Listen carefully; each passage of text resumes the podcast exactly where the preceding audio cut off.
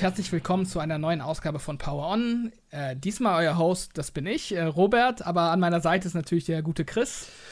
Ali, hallo, schon mal Entschuldigung dafür, wenn ich mich heute ein bisschen angeschlagen anhöre. Ich kränkel noch etwas. genau. Aber weil das der Fall ist und nicht nur deshalb, weil, sondern weil auch ein gern gesehener und gern gehörter Gast bei uns ist, ist auch der gute Dennis wieder mit am Start. Hi Dennis. Hallo, freue mich immer wieder hier zu sein. Ja, gerne, gerne wir wollen heute so ein bisschen die, ja, die quasi E3-Zeit-Revue passieren lassen von diesem Jahr. Man kann es jetzt eigentlich so Summer Game Fest-Zeit nennen inzwischen, weil die E3 gibt es ja nicht mehr. Ähm, da hatten wir zuletzt schon über das Sony Showcase gesprochen. Seitdem sind ein paar Wochen vergangen. Äh, teilweise waren wir im Urlaub, deswegen hat sich das jetzt ein bisschen verzögert. Aber ähm, mit dem heutigen Nintendo Direct hat sich die Gelegenheit geboten, doch noch mal ein bisschen auf die angekündigten Spiele und Trailer äh, zurückzublicken, die uns jetzt äh, präsentiert wurden und auch so ein bisschen, ja, nochmal eine Jahresvorschau zu geben, was uns in diesem Jahr und darüber hinaus erwartet und wie zufrieden wir mit dem ganzen Event-Zirkus jetzt in diesem Sommer waren. Dementsprechend würde ich auch vorschlagen, dass wir ohne große Umschweife direkt in ja, die Showcases starten und ähm, ihr könnt ja mal grob ja, so ein bisschen zusammenfassen, ob ihr viel Spaß jetzt mit den Showcases hattet oder ob ihr eher ernüchtert seid. Ähm, gerne Dennis, ich gebe dir mal das Wort für den Anfang. Ja, okay. Ähm, ja, ich fange mal direkt mit Sony an, weil das ja auch das, das erste war, was hier alles so gestartet hat. Mich hat dieses Jahr besonders genervt, also viel mehr als in allen Jahren zuvor, dass irgendwie die ganzen Trailer nicht aussagekräftig waren. Das war jetzt so, ist mal so ein allgemeiner Rant. Das sind irgendwie so Story-Trailer oder so äh, Gameplay-Schnitzel oder sogar am schlimmsten noch CGI-Trailer. Also das hat mich ein bisschen geärgert. Da war ja fast Ubi, Ubi Forward mit, die haben immerhin zu jedem Spiel zu, zusätzlich zum Story-Trailer auch noch einen richtigen Gameplay-Dive-In gehabt. Also sowas würde ich mir in Zukunft mehr wünschen, dass wirklich einfach mal so Spiele in ihrer natürlichen Form gezeigt werden und nicht einfach immer mit so, dass du so mit blöden falschen Trailern äh, zugepumpt wirst. Und jetzt mal speziell Sony war ja gerade, da hatte ich so hohe Hoffnungen ähm, drauf gehabt. Und dann war das, ähm, weil meine Erwartungen so hoch waren, dann so ziemlich ja, die enttäuschendste Showcase. Also das sage ich auch als Sony-Fan. Einfach weil die Spiele, die ich jetzt erwartet hätte, irgendwie was für die ähm, PlayStation VR, zum Beispiel ein Astrobot neues oder was jetzt Bluepoint macht oder was Naughty Dog macht, das wurde ja alles nicht gezeigt. Stattdessen wirst du mit einem blöden CGI-Trailer für irgendein ähm, Games as a Service Spiel von, von Haven irgendwie. Ich weiß, nicht, ich weiß noch nicht mal, wie das Spiel heißt. Das hat mich so aufgeregt. Ähm, ja, das war echt blöd. Da würde ich schon fast sagen, dass mir ähm, selbst der Microsoft Showcase besser gefallen hat. Als auch, ähm, ja, und Ubisoft hat immerhin ein, auch wenn die Spiele mir nichts zusagen, hatte immerhin die gute Struktur, dass sie auch wirklich Gameplay gezeigt haben. Und äh, ein paar der Spiele waren auch ganz gut dabei. Und ja, Nintendo hat ja schon fast äh, äh, heute auch schon ganz gut abgeliefert im Vergleich. Da werden die Spiele wenigstens gezeigt, wie sie sind, was, was man da machen kann und direkt mit festem Datum. Also da ist schon fast für mich jetzt direkt voraus angekündigt Nintendo schon fast der Gewinner dieser. Also wenn wir das so jetzt ranken würden, wäre Nintendo schon der Gewinner dieser des Summer Games Fest. Mhm. Ja, interessant. Ähm, also wir hatten eigentlich ziemlich ähnliche Kritik zum Sony Showcase, kann man so sagen. Und das ist ja auch so ein bisschen der allgemeine Tenor ähm, diesbezüglich würde ich behaupten, dass Sony halt die großen Studios so ein bisschen versteckt gehalten hat und dann eher so vage Neuankündigungen mit wenig aussagekräftigen Trailern präsentiert ja, hat. Ich habe es mir gerade nochmal so angeschaut, also jetzt nochmal zur Vorbereitung hier, also nochmal den Showcase so überflogen. Die Spiele an sich, die da gezeigt wurden, waren jetzt nicht alle schlecht. Es waren ein paar coole neue Sachen dabei. Es ist, ich weiß nicht, ob einfach die Erwartungen zu hoch waren oder dass es einfach so enttäuschend war, dass das, was man sich erhofft hat, einfach nicht eingetreten ist. Da diese, diese wichtigen Spiele da, die irgendwas von Bluepoint oder irgendwas von für PlayStation VR 2 neu, mhm. von A, neues Astrobot oder sowas. Das hätte, glaube ich, schon gereicht, um die ganze Stimmung in eine andere Richtung zu lenken. Aber wir hatten es ja im Cast schon angesprochen. Also von Third-Party-Seite aus war das schon eigentlich ein ganz gutes Showcase. Aber halt die First-Party-Sachen, ja, genau. die sie gezeigt haben, das war echt so B, aus genau. der B-Reihe oder C-Reihe vielleicht sogar und die ganzen Studios, die jetzt auch schon eine Weile an irgendwelchen krassen Projekten hoffentlich arbeiten, die hat man halt nicht gesehen. Bluepoint hast du schon gesagt, äh, Astrobot mit Asobi Studios und äh, ja, was gibt's noch? Äh, ja, Sucker Punch. ja. Und, äh, ja, Sucker Punch, genau. Naughty Dog, wie gesagt, das hat man dann später rausbekommen, dass äh, es anscheinend Probleme bei dem Last of Us Multiplayer-Ding gibt. Aber insgesamt halt trotzdem auf First-Party-Sicht, was ja eigentlich so ein Showcase in erster Linie sein soll, so ein PlayStation-Showcase vor allem, hat es halt dann äh, nicht überzeugen können. Ja, genau. Das ist ja das, das Gute, was man da gesehen hat, ist Multiplattform, das meiste davon. Also das ist dann jetzt kein Grund, irgendwie äh, Sony zu hypen. Das, was jetzt Sony exklusiv war, war irgendwie nicht überzeugend, beziehungsweise man hat gar nichts dazu gesehen, weil es irgendwelche blöden Trailer waren. Was sagst du denn zum, zum großen Endjahresspiel von PlayStation, also Spider-Man? Hat ja. dir das gefallen, was die gezeigt haben? Oder ja, war das auch eher enttäuschend? Nee, das hat mir natürlich gefallen. Ich meine, ich habe Spider-Man und Spider-Man Miles Morales habe ich ja beide durchgespielt und auch Platin geholt. Also die Spiele gefallen mir sehr gut. Und für mich war einfach klar, dass ich Teil 2 auch holen werde. Und ich meine, ich habe jetzt, äh, ich, es war interessant, was zu sehen, aber gleichzeitig wusste ich auch ganz genau, was mich erwartet. Ne? Das ist jetzt ja keine große Überraschung, dass Spider-Man in New York ist und äh, dass der ein paar Bösewichte bekämpft. Das war jetzt einfach, ähm, ja, genau das, was man erwartet hat, quasi. Ich meine, es wird ein gutes Spiel und ich kaufe es mir auch wahrscheinlich sofort. Aber das wollte ich jetzt nicht sehen beim Showcase. Ich wusste, dass Spider-Man dieses Jahr kommt. Mhm. Das ist dann halt Zeitverschwendung gewesen, tatsächlich für mich. Ja, aber was wir noch nicht wussten, ähm, zum Zeitpunkt des Sony Showcases zumindest, ist, dass Spider-Man am 20. Oktober kommt. Äh, das wissen wir dann seit dem Summer Game Fest, wo sie dann auch endlich, äh, ja, ich glaube, das Key Artwork und äh, den Release-Termin ähm, ja, verkündet das, haben. Das war und, auch so eine blöde Entscheidung, warum da nicht direkt ein festes Datum dabei war bei dem Showcase. Aber gut. Ja, sie, sie verteilen es dann gern, glaube ich, auf die anderen Showcases. Ähm, ja, Chris, wie fandst du denn die Saison, sage ich mal, dieses Jahr? Ich muss sagen, ich fand es eigentlich insgesamt ganz gut, sogar besser als letztes Jahr, weil letztes Jahr haben auch ein paar gefehlt. Sony war ja gar nicht dabei zum Beispiel. Ich glaube, Nintendo hatte auch nichts Richtiges letztes Jahr oder nur was so was Kleines. Ich weiß gar nicht mehr genau, was es war letztes Jahr. Oder irgend so ein Special Direct oder sowas. Das fand ich schon mal wieder ganz nett, dass wir alle großen Publisher gebündelt hatten. Also quasi gebündelt über jetzt einen Zeitraum von, ja gut, ist auch schon knapp ein Monat jetzt, wenn jetzt, äh, wenn wir Nintendo heute noch mitzählen, seit dem Sony Showcase. So inhaltlich fand ich die ganzen Showcases nicht so super stark, muss ich sagen. Also ich fand PlayStation nicht so stark, Nintendo war auch nicht so stark heute, ähm, war okay, aber jetzt auch nicht, da waren jetzt keine Kracher dabei. Microsoft theoretisch schon ähm, noch das Beste, finde ich, aber da wurde halt auch viel gezeigt, was halt äh, ziemlich nichtssagend war. Ja, und Capcom und äh, Ubisoft gab es ja auch noch so als kleiner Showcase und dieses äh, PC Gaming und äh, was es da noch alles? War auch okay. Ähm, Ubisoft hat Dennis vorhin schon gesagt, die waren überraschend gut, finde ich. Ähm, dafür, dass mich die Spiele auch nicht so interessieren, haben sie doch so an sich die beste Konferenz, würde ich fast sagen, gehabt. So von Gameplay und Trailer-Verhältnis her. Was ich ganz cool fand, generell so im ganzen E3 in Anführungszeichen Zeitraum jetzt, ist, dass wir so eine kleine Renaissance von so Demos wieder haben. Also es ist mir echt aufgefallen, dass wir viele spielbare Demos bekommen haben.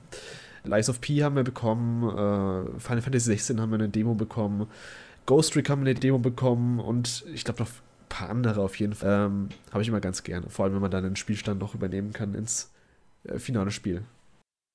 Ja, das ist auf jeden Fall ein guter Punkt. Da habe ich noch gar nicht drüber nachgedacht. Aber dass tatsächlich ziemlich viele Demos kamen, das stimmt. Also es sind sogar so viele, dass ich es noch gar nicht geschafft habe, alle zu spielen. Ja. Tatsächlich.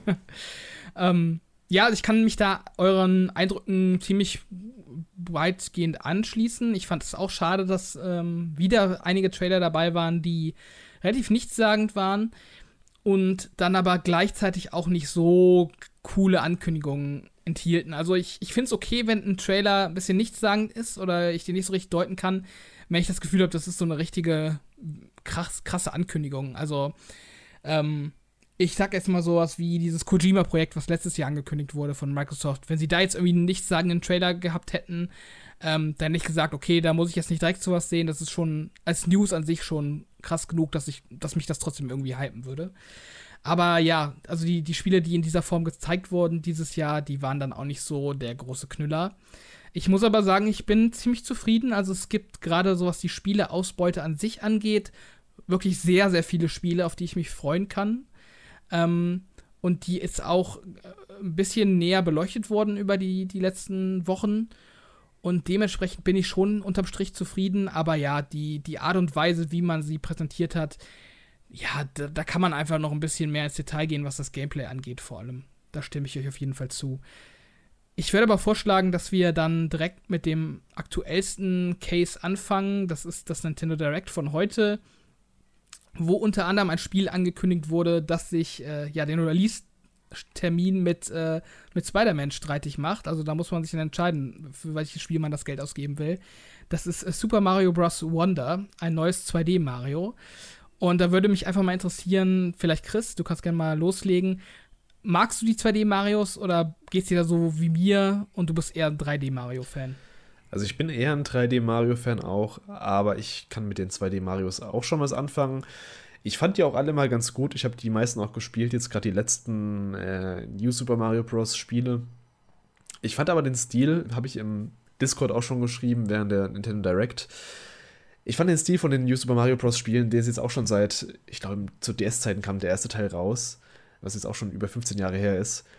Inzwischen finde ich den echt ziemlich totgetragen, diesen Stil. Und das ist ein Punkt, den sie auf jeden Fall mit diesem äh, Super Mario Bros. Wonder jetzt schon mal aufgegriffen haben, dass sie da in eine neue Richtung gehen. Das wirkt alles so ein bisschen, ja, so ein bisschen drogentrippy.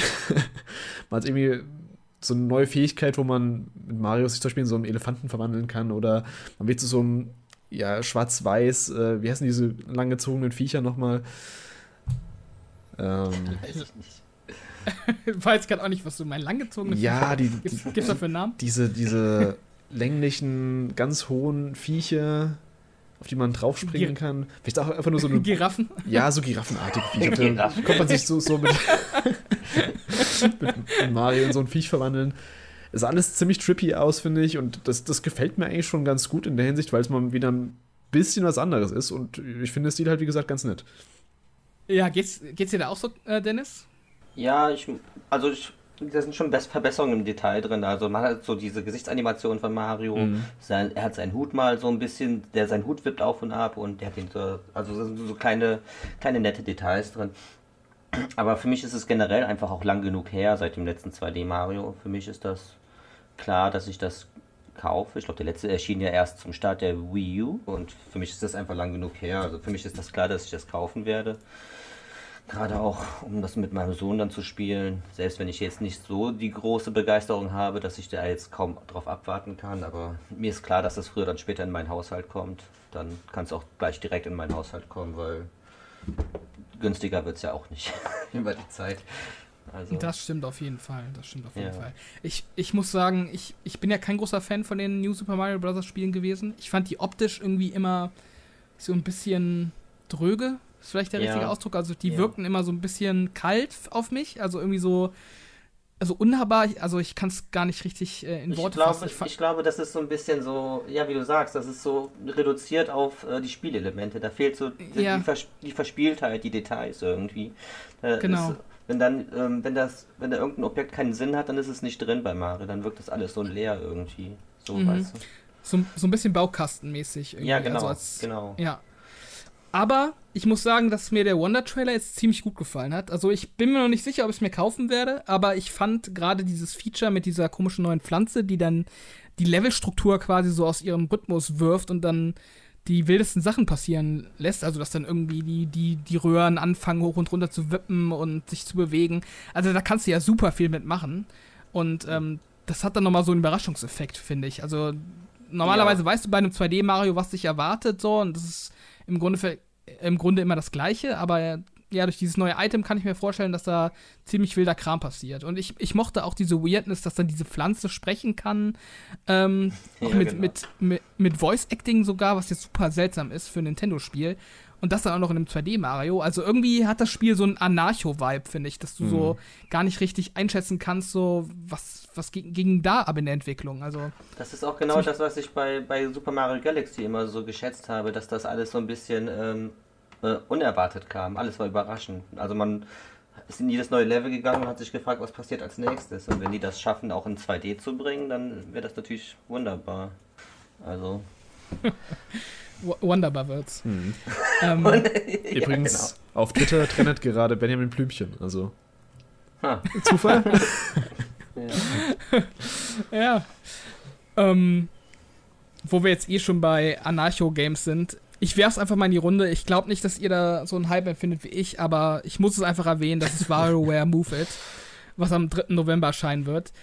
Ähm, ich weiß nicht, ob du unseren letzten Cast von den Guilty Pleasures äh, gehört hast, Dennis. Da habe ich schon erwähnt, dass ich ein riesiger Fan von einem ganz bestimmten Mikrogame aus dem äh, Wii WarioWare bin, wo man ähm, mit, mit nackten Polygonfiguren tanzt. Und äh, ich habe genau dieses Minigame wiederentdeckt in dem Trailer zu Move It. Und allein deshalb ist das Spiel in irgendeiner Form für mich ein Pflichtkauf, auf jeden Fall ein Pflichtspiel, das ich in irgendeiner Form auf jeden Fall in Launch-Nähe spielen werde. Ähm, ich habe da wirklich Bock drauf und ich finde halt auch diese Bewegungssteuerung eignet sich für WarioWare sehr gut und das macht mir auch einfach mehr Spaß als ja irgendwie WarioWare auf, auf dem auf dem 3DS oder so, da hatte ich nie die, die, den Zugang zu. Also ich brauche da diese Bewegungssteuerung und äh, das ist jetzt quasi so der erste Nachfolger zu dem Switch-Spiel in dem Sinne, weil es halt auf diese Bewegungssteuerung setzt. Und dementsprechend mein Plädoyer für WarioWare Move It. Ihr könnt kurz einwerfen, ob euch ähnlich geht oder ob das für euch komplett irrelevant ist. Ja, aber nicht für 50 Euro. Also für, für 20 hätte ich äh, vielleicht auch zugeschlagen, weil das WarioWare auf dem DS hingegen hat mir sehr gut gefallen. Da musste man alles mit dem Touchpen machen. Das waren dann Mhm. auch relativ kreative Aufgaben. Ansonsten habe ich nur diese, dieses Wii-Spiel gespielt. Äh, Smooth Moves war das, glaube ich. Das, das war okay, aber die, die Wii, die Wii-Fernbedienung war einfach auch nicht so gut geeignet. Also die war ja noch nicht so ausgereift, was genaue Bewegung be- betrifft. Deswegen fand ich das alles so ein bisschen frustrierend, auch wenn es nicht geklappt hat. Aber also an sich finde ich das auch cool. Also auch das WarioWare, so diesen, den Style, den die, diese Spiele haben. Diese Minispiele sind manchmal echt verrückt und ähm, ja, bringen einfach auch ein zum Lachen. Aber nicht für 50 Euro. ja, geht mir ähnlich. Also, ich, ich finde es auch interessant. Ich will es mir auch mal anschauen, wenn es ein bisschen günstiger ist, vielleicht. Aber wäre jetzt nichts, wo ich zum Launch äh, vom Laden stehe. Kann ich auf jeden Fall nachvollziehen, ähm, mit einem rationalen Gedanken dahinter, aber emotional brauche ich das Spiel auf jeden Fall zum Launch. ähm, ja, ähm, Chris, du spielst ja gerade schon Final Fantasy 16 ziemlich Mhm. fleißig. Ähm, hättest du denn Bock auf ein anderes Rollenspiel in Form von Super Mario Bros. RPG? Tatsächlich, ja. Also, ich habe das Spiel schon ewig auf meiner Liste. Ähm, es war ja das erste Super Mario RPG damals, also das erste Rollenspiel mit, ähm, in Kooperation mit Squaresoft damals. Was auch immer noch, also bis heute einen ziemlich guten Ruf genießt. Ich hatte es mir vor Ewigkeiten mal auf Wii, glaube ich, geholt, auf Wii U, im, im, wie hieß es damals nochmal, im äh, Virtual Console. Virtual Console, genau. Aber nie wirklich angefangen und ich glaube, das ist eigentlich ein ganz guter Zeitpunkt, jetzt das mal nachzuholen in der Remake-Version. Vielleicht nicht jetzt zum Vollpreis, vielleicht irgendwann mal, wenn ich es irgendwann günstiger bekomme und wenn ich mehr Zeit habe, aber an sich habe ich schon Bock, das mal nachzuholen, weil das schon so ein, so ein Klassiker ist im, aus der Super Nintendo-Ära. Äh, ich, ich weiß nicht, ich muss sagen, also das ist. Der alte, das alte Spiel hatte ja so einen gewissen, gewissen Style und das Remake sieht ja einfach aus wie Mario. Ähm, also, oder wie Mario und Rabbits oder wie die anderen Mario-Spiele. Das ist da so ein bisschen. Also, ich weiß nicht, also. Man kann es schneller verwechseln, finde ich. Das hat nicht so einen äh, einzigartigen Style wie das Original. Und wenn das so wie bei Link's Awakening wird, wo wirklich jeder Baum exakt an derselben Stelle steht, dann finde ich das Remake so ein bisschen unnötig für mich und auch gerade auch wieder für den Preis für 60 Euro werde ich da glaube ich, also interessiert mich nicht, würde ich darauf verzichten. Mhm. Ich bin da auch eher bei dir, Dennis. Also, ich muss sagen, so rundenbasierte Kämpfe, das ist für mich eh immer so ein Faktor. Muss ich auf jeden Fall Lust drauf haben und dieser ganze Mario-Style ist auch nicht so meins. Also, ich mag oder ich schätze Mario-Spiele für ihr Gameplay, aber so diese ganze Pilzkönigreich-Welt, das ist. Also, das gibt mir nichts. also, ich brauche dann irgendwie keine Spiele, die dann diese Welt zelebrieren und das doch irgendwie mit, mit irgendwelcher Story äh, ausschmücken. Ja, ich muss sagen, ich habe das Original nicht ganz durchgespielt, aber ich habe vor ein paar Jahren mal ein gutes Stück gespielt und das ist ja auch, es hat auch eine wit- witzige Sache, eine witzige Story und guten Humor da drin. Also das hat schon seinen Charme, obwohl das alles so ein bisschen äh, oberflächlich ist, ne? Aber allein dafür weiß ich nicht, ob, naja, Preis-Leistung halt und ob das ein Remake rechtfertigt, wenn es exakt genauso aussieht, wenn jeder Baum an derselben Stelle steht. Das hat mich ja schon bei Link's Awakening gefrustet, dass dann, ich meine, so ein Remake soll ja die Power ausnutzen und ein bisschen was ändern. Und weiß nicht, das ist mir einfach zu identisch, tatsächlich. Ich bin vor allem mal gespannt, ob das Writing dann noch standhält. Jetzt, also ich, wie gesagt, ich habe das Original nicht gespielt, aber was man immer hört, ist eben, dass das Writing ganz gut sein soll und vor allem so ein bisschen schwarzhumorig auch sein soll. Ob das vielleicht einfach so ein bisschen was war, was damals in der Zeit halt äh, krass außergewöhnlich war oder ob das halt auch heute noch standhält. Ähm, würde ich mal gerne reinschauen. Also mal schauen. Jetzt haben wir ja vorhin schon darüber gesprochen, dass viele Demos angekündigt wurden. Ähm, da hat sich heute noch eine dazugesellt, und zwar ist das die Demo von Pikmin 4, die am 28. Juni erscheinen soll und äh, einen heiß machen soll auf das große Sommerspiel von Nintendo. Werdet ihr euch die Demo runterladen? Seid ihr gehypt dafür? Ähm, ich weiß, Chris, du fandest ja Pikmin 3 nur in Anführungszeichen gut.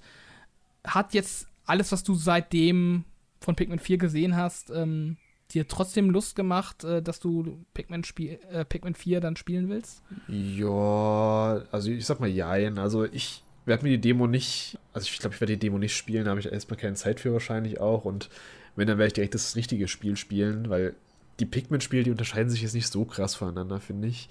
Wenn man die mag, dann, dann sind die cool, ganz entspannte, ja, so ein bisschen Echtzeit, Anführungszeichen Strategie, ähm, Aufbaukram. Wäre jetzt aber auch kein Titel, wo ich jetzt super hyped für bin. Also ich würde Pikmin 4 mal anschauen, wenn es rauskommt irgendwann mal. Oder ein bisschen später vielleicht, wenn es günstiger ist, je nachdem. Aber ich bräuchte die Demo jetzt nicht, um mich von dem Spiel zu überzeugen, weil ich weiß, glaube ich, ziemlich genau, was ich da bekomme. Also ich persönlich bin ja ein großer Fan von Pikmin 2 gewesen. Oder immer noch ein großer Fan von Pikmin 2 und auch, auch von Pikmin 1. War aber persönlich halt enttäuscht von Pikmin 3, weil ich fand, dass das ein zu geradlinig war, zu adventure-mäßig. Es hatte so ein bisschen, ähm, ja, es hatte irgendwie so ein bisschen den, ich weiß nicht, irgendwas hatte mir da gefehlt. Ich fand, das hat viele Rückschritte gemacht im Vergleich zu den alten Titeln. Äh, es gibt auch andere, die das besser finden.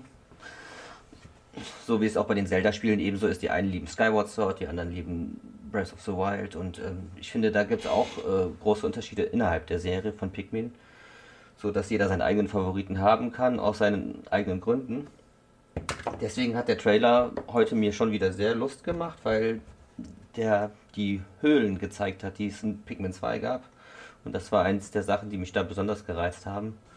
Und auch dieser Nachtmodus für, ähm, für die nächtlichen Expeditionen. Das klingt nach einer größeren Herausforderung oder nach ein bisschen Abwechslung in der Serie. Und daher werde ich auf jeden Fall auch die Demo ausprobieren, wenn sie kommt, einfach um zu sehen, ob es, ob es mehr wie Pikmin 3 oder mehr wie Pikmin 2 ist. Also das muss ich wissen, bevor ich es kaufe. Von daher, ja, da freue ich, bin ich sehr gespannt auf die Demo, wenn die kommt.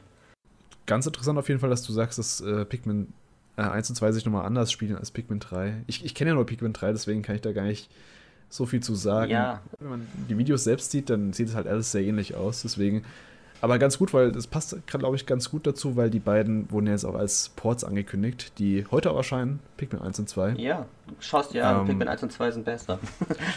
ich glaube, das mache ich dann sogar mal, ähm, wenn, ich, wenn, ich, Zeit habe. Die sind auch nicht so teuer. Okay, ich glaube, ähm, 30 Euro ist schon ein bisschen Premiumpreis, wenn man bedenkt, dass die Originalports für die Wii damals für 20 Euro verkauft wurden, aber.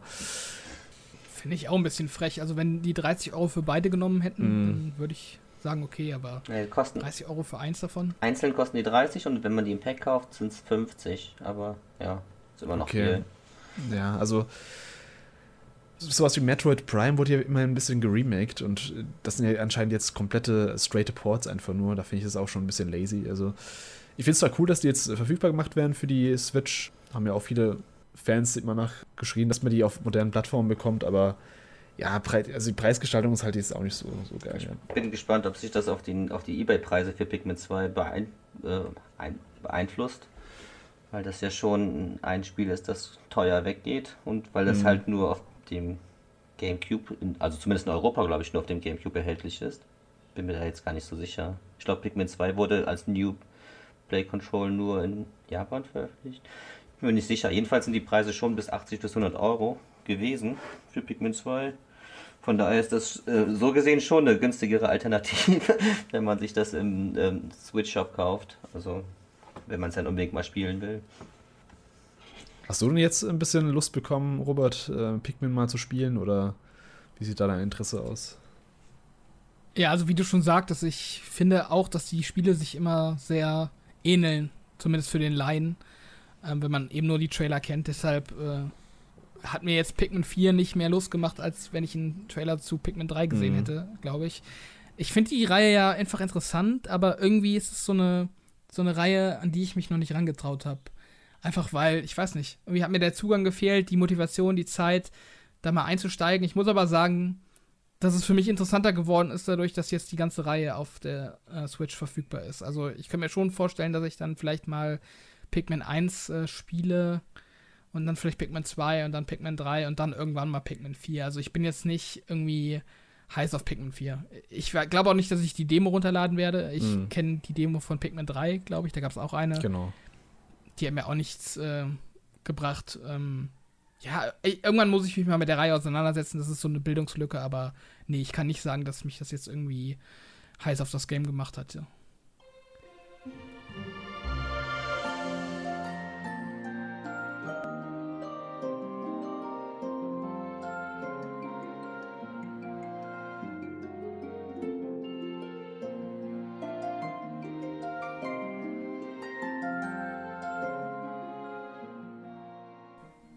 Das waren unsere Highlights von Nintendo.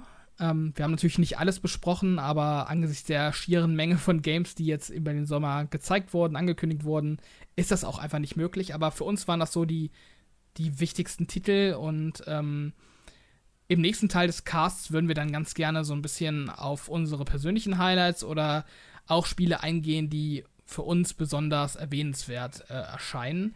Und ich bin einfach mal so frech und mach den Anfang und ähm, ja, würde gerne das Spiel des Jahres 2023 in die Runde werfen, nämlich Starfield.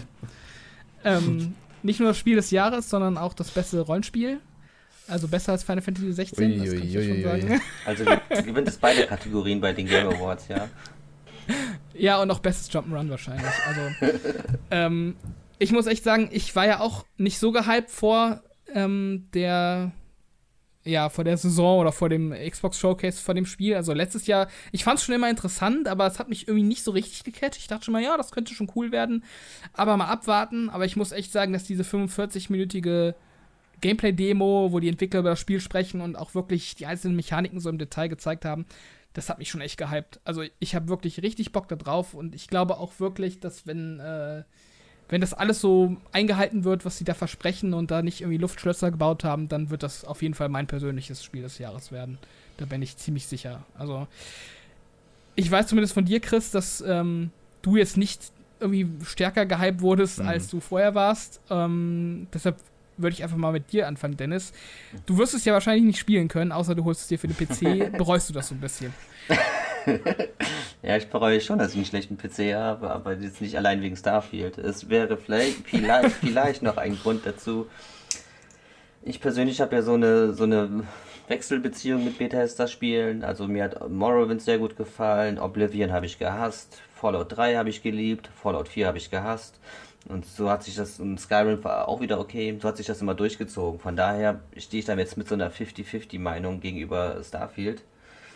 Und das ist ja auch, wie du es jetzt vielleicht angerissen hast, so ein bisschen ähm, Todd Howard auf der Bühne und seine, seine, seine Versprechen, seine, äh, ja, das ist so, ja, der kann vor, am, am Anfang viel versprechen, aber erst wenn das Spiel raus ist, kann man es auch wirklich sehen, was da wirklich dran ist.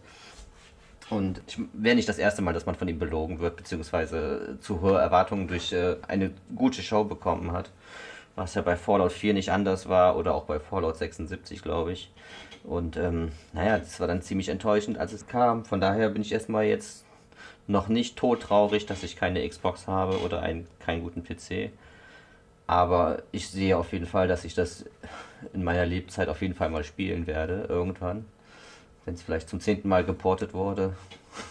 oder, äh, oder halt irgendwie, äh, es, es, es wird definitiv so ein Spiel wie Skyrim, das über die nächsten zehn Jahre äh, im Gespräch bleibt. Aber ja, mal abwarten. Ich habe jetzt keinen Zeitdruck, das jetzt sofort spielen zu müssen. Hast du denn diese 45-minütige Demo dir noch angeguckt nach dem Showcase oder hast du nur den Trailer gesehen? Ich gebe zu, ich habe das nur ein bisschen überflogen, aber. Ah, ah ja, ja. ja.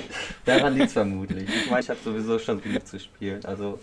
Aber ich denke mal, das wird. Nee, es, es, kann ich verstehen. Es, es, wird alles drin haben. Also, ich, was soll ich mir das angucken? Ich kann es ja eh nicht spielen. Mein PC ist zu schwach, ich habe keine Xbox, also. würde ich mich ja, ja selbst nur ärgern, wenn es mir dann noch gefallen würde. Von daher habe ich es mir gespart.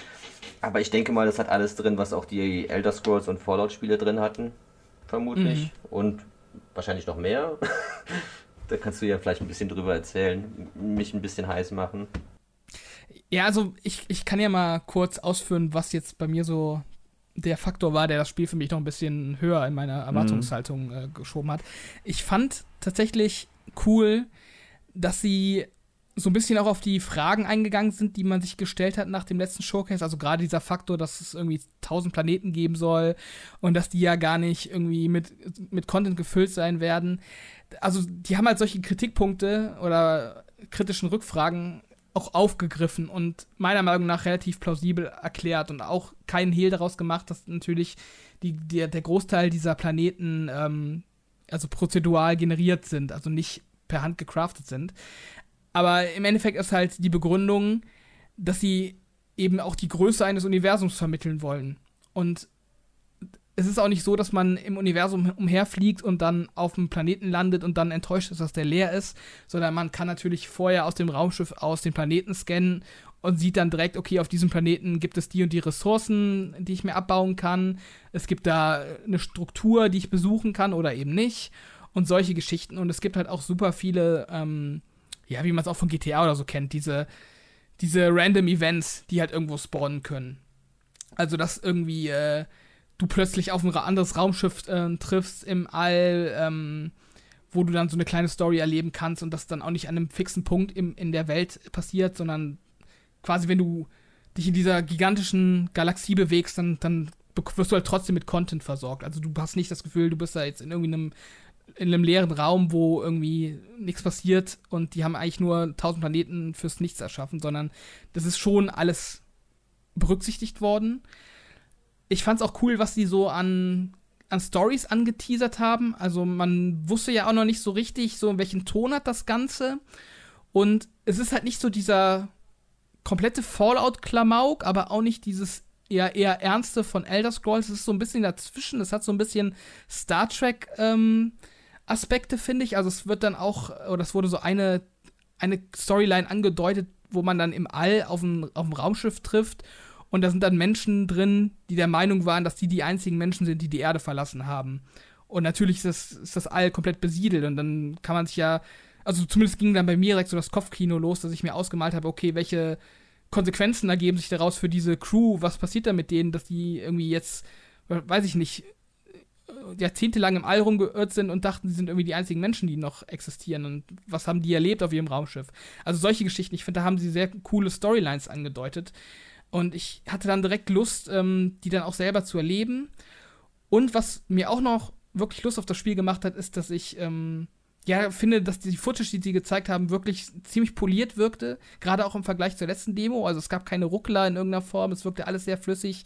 Das Kämpfen sah richtig gut aus. Ähm, und das waren quasi auch so die Mankos, die ich vom letzten Mal mitgenommen hatte, dass das halt technisch alles unsauber wirkte und die KI der, der ähm, Feinde einfach irgendwie nicht gut wirkte. Und ähm, ja, also im Endeffekt haben die halt viele Kritikpunkte adressiert, haben äh, tiefgründige Mechaniken gezeigt, vom Basenbau über Charakterbuilding, ähm, wirklich viele coole ähm, Aspekte auch schon so angerissen. Ich kann da echt nur sagen, das Spiel wirkt auf mich super vielversprechend es steht und fällt bei mir so ein bisschen damit, wie es sich letztendlich wirklich steuert und spielt, wenn man selber äh, Hand am Controller hat und wie cool die Stories letztendlich sind, weil das war für mich auch immer so ein Faktor bei Bethesda-Spielen, dass die Story immer so ein bisschen, na, nicht so ganz toll erzählt wurde. Aber wenn sie das wirklich hinkriegen und mich da in diese Welt einsaugen lassen oder in dieses Universum einsaugen lassen, dann, äh, ja, dann habe ich da richtig Bock drauf. Also das mit der Story ist genau der Punkt, der halt bei mir noch fehlt, so bei dem Spiel. Also ich habe mir die, diese Präsi angeguckt, äh, ziemlich ganz, bis auf diesen ähm, Schiffsbaukram am Ende, den, der, der interessiert mich gar nicht. mir fehlt noch so ein bisschen der Hook von der Story. Was ist denn da so die Weißt du, was so die Main Story ist von dem Ganzen? Gibt es irgendein Ziel? Ist einfach nur das Universum erkunden oder? Nee, nee. Also das Setting vom Spiel ist ja dieses NASA-Punk, nennen mhm. sie das. Also, dass du quasi schon Science Fiction hast, aber. also schon Science Fiction, aber halt geerdet, mhm. im Sinne, dass du das Gefühl hast, es wirkt halt alles irgendwie greifbar und es ist halt quasi so diese NASA-Ästhetik aussehen. Was ist das dann? 70er Jahren oder so? Also, ja, so Alien-like ein bisschen auch. Genau, dass die das halt so ein bisschen in die Zukunft gebracht haben. Und es gibt ja keine intelligenten Alien-Rassen in dem Spiel. Es gibt halt so Tiere, aber keine also es ist kein Maß-Effekt, mhm. wo dann irgendwie blaue Menschen rumlaufen, so in dem Sinne. Ähm, es gibt aber quasi eine Fraktion, der du angehörst ähm, vom Spiel. Das ist so eine, ja, so eine Pioniersfraktion, die halt so die Geheimnisse des Universums erforschen wollen. Und also die doch. sind halt so. ja, genau. Also die, die, die haben halt ähm, so Artefakte gefunden, ähm, die auch auf intelligenten Ursprung hindeuten. Und ich glaube, dein Spielcharakter, der, der hat so Visionen, wenn er mit, in Kontakt mit diesen Artefakten kommt. Und ich glaube, die Main Quest ist dann eben, dass man diese Artefakte sucht im Universum. Aber natürlich gibt es noch andere Fraktionen, denen du dich anschließen kannst, wie das so typisch ist bei den Bethesda-Spielen. Mm. Es gibt so eine Piratenfraktion, äh, bei der du mitmachen kannst. Es gibt also zig andere Fraktionen. Dementsprechend äh, kann man sich da auch wieder so ein bisschen seine eigene Storyline aussuchen. Aber es gibt auf jeden Fall eine Hauptquest, sag ich mal, die so ein bisschen auch ähm, ja, einen durch das Spiel führen soll. Ja, okay, das steht und fällt dann echt damit, wie gut das geschrieben und wie gut es inszeniert ist für mich. Und vor allem, wie ja, wie gut dieses prozedural generierte funktioniert. Du hast eben schon ja, ein bisschen angerissen, dass sie diese Zufallsevents, diese Random Encounter, die man dann auf, keine Ahnung, von GTA oder Red Dead Redemption kennt, die es ja auch so geben sollen, dann in die prozedural generierten Planeten einpflanzen werden. Es ist halt dann die Frage, wie gut es funktioniert. Also wenn du auf einen Planeten kommst, dann irgendwie eine coole Story hast oder ob du dann auf Planeten gehst und es einfach gar nicht funktioniert richtig. Ich glaube, das macht dann viel vom Reiz aus. Das ist halt so ein, wie gesagt, das ist so ein Spiel, das werde ich mir auf jeden Fall anschauen, wenn es rauskommt. Aber ich kann da jetzt noch nicht sagen, ob das irgendwie richtig gut wird oder, oder nicht. Also das, das fällt halt echt damit, wie der Inhalt ist im Endeffekt. Ja, ansonsten, wie gesagt, also ich bin da super gespannt drauf, aber für einen Hype reicht es gerade noch nicht irgendwie. Ich bin da super skeptisch noch bei Bethesda, weil bisher haben mich alle Bethesda-Games irgendwie enttäuscht, weil ich immer das Problem hatte, dass ich dann in Games am Ende war und nicht wusste, wo ich hin soll, was ich machen soll, dass mich nichts wirklich gereizt hat. Dasselbe Problem, was ich übrigens gerade bei Zelda hatte ein bisschen, wenn ich einfach nur in der offenen Welt rumlaufe das mir nicht so richtig gecatcht hat und dass dann so ein bisschen der, der rote Faden gefehlt hat, der mich dann wieder so ein bisschen auf die, ja, auf die richtige Spur lenkt. Mhm. Ja, bleibt abzuwarten natürlich. Mhm. Ähm, ich sag mal, aber ich, ich, ich, ich, ja. ich möchte auch, also ich finde, dass hier so Space und Weltraum ist ja gerade so eine, so eine kritische Sache, wenn du ja versuchst, so eine Immersion, immersive, ein immersives Spielerlebnis zu bringen, dann ist das immer so ein bisschen kritisch. Also ich kenne das jetzt zum Beispiel aus No Man's Sky, wenn du dann jetzt irgendwie den 30. Planeten besuchst und alle haben dieselbe Schwerkraft und dann geht er irgendwie so ein bisschen so, äh, dann merkst du halt so, dass du es, das ist bei so einem Fantasy-Mittelalter-RPG wie Skyrim oder äh, Morrowind deutlich einfacher, da so eine kohärente, immersive Welt zu schaffen, als bei so einem Weltraumspiel. Und wenn du da jetzt nur noch irgendwie alle Planeten besuchst und alle haben dieselbe Schwerkraft. Ich weiß nicht, wie es bei Starfield ist, aber es könnte ja so sein. Ich will es nicht vorverurteilen.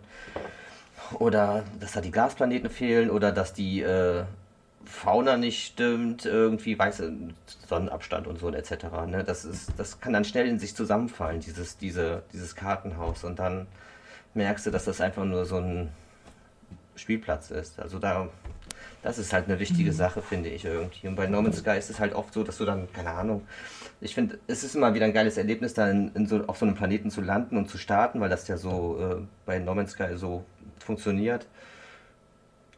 Und äh, diese ganze Fläche zu haben, du kannst deine Basis bauen und andere Spieler können das sehen, aber ich glaube, das geht ja, ist das denn bei Starfield auch so, dass man da, äh, ich glaube, man, man fliegt die Planeten ja nicht richtig an, oder wie ist das, ne?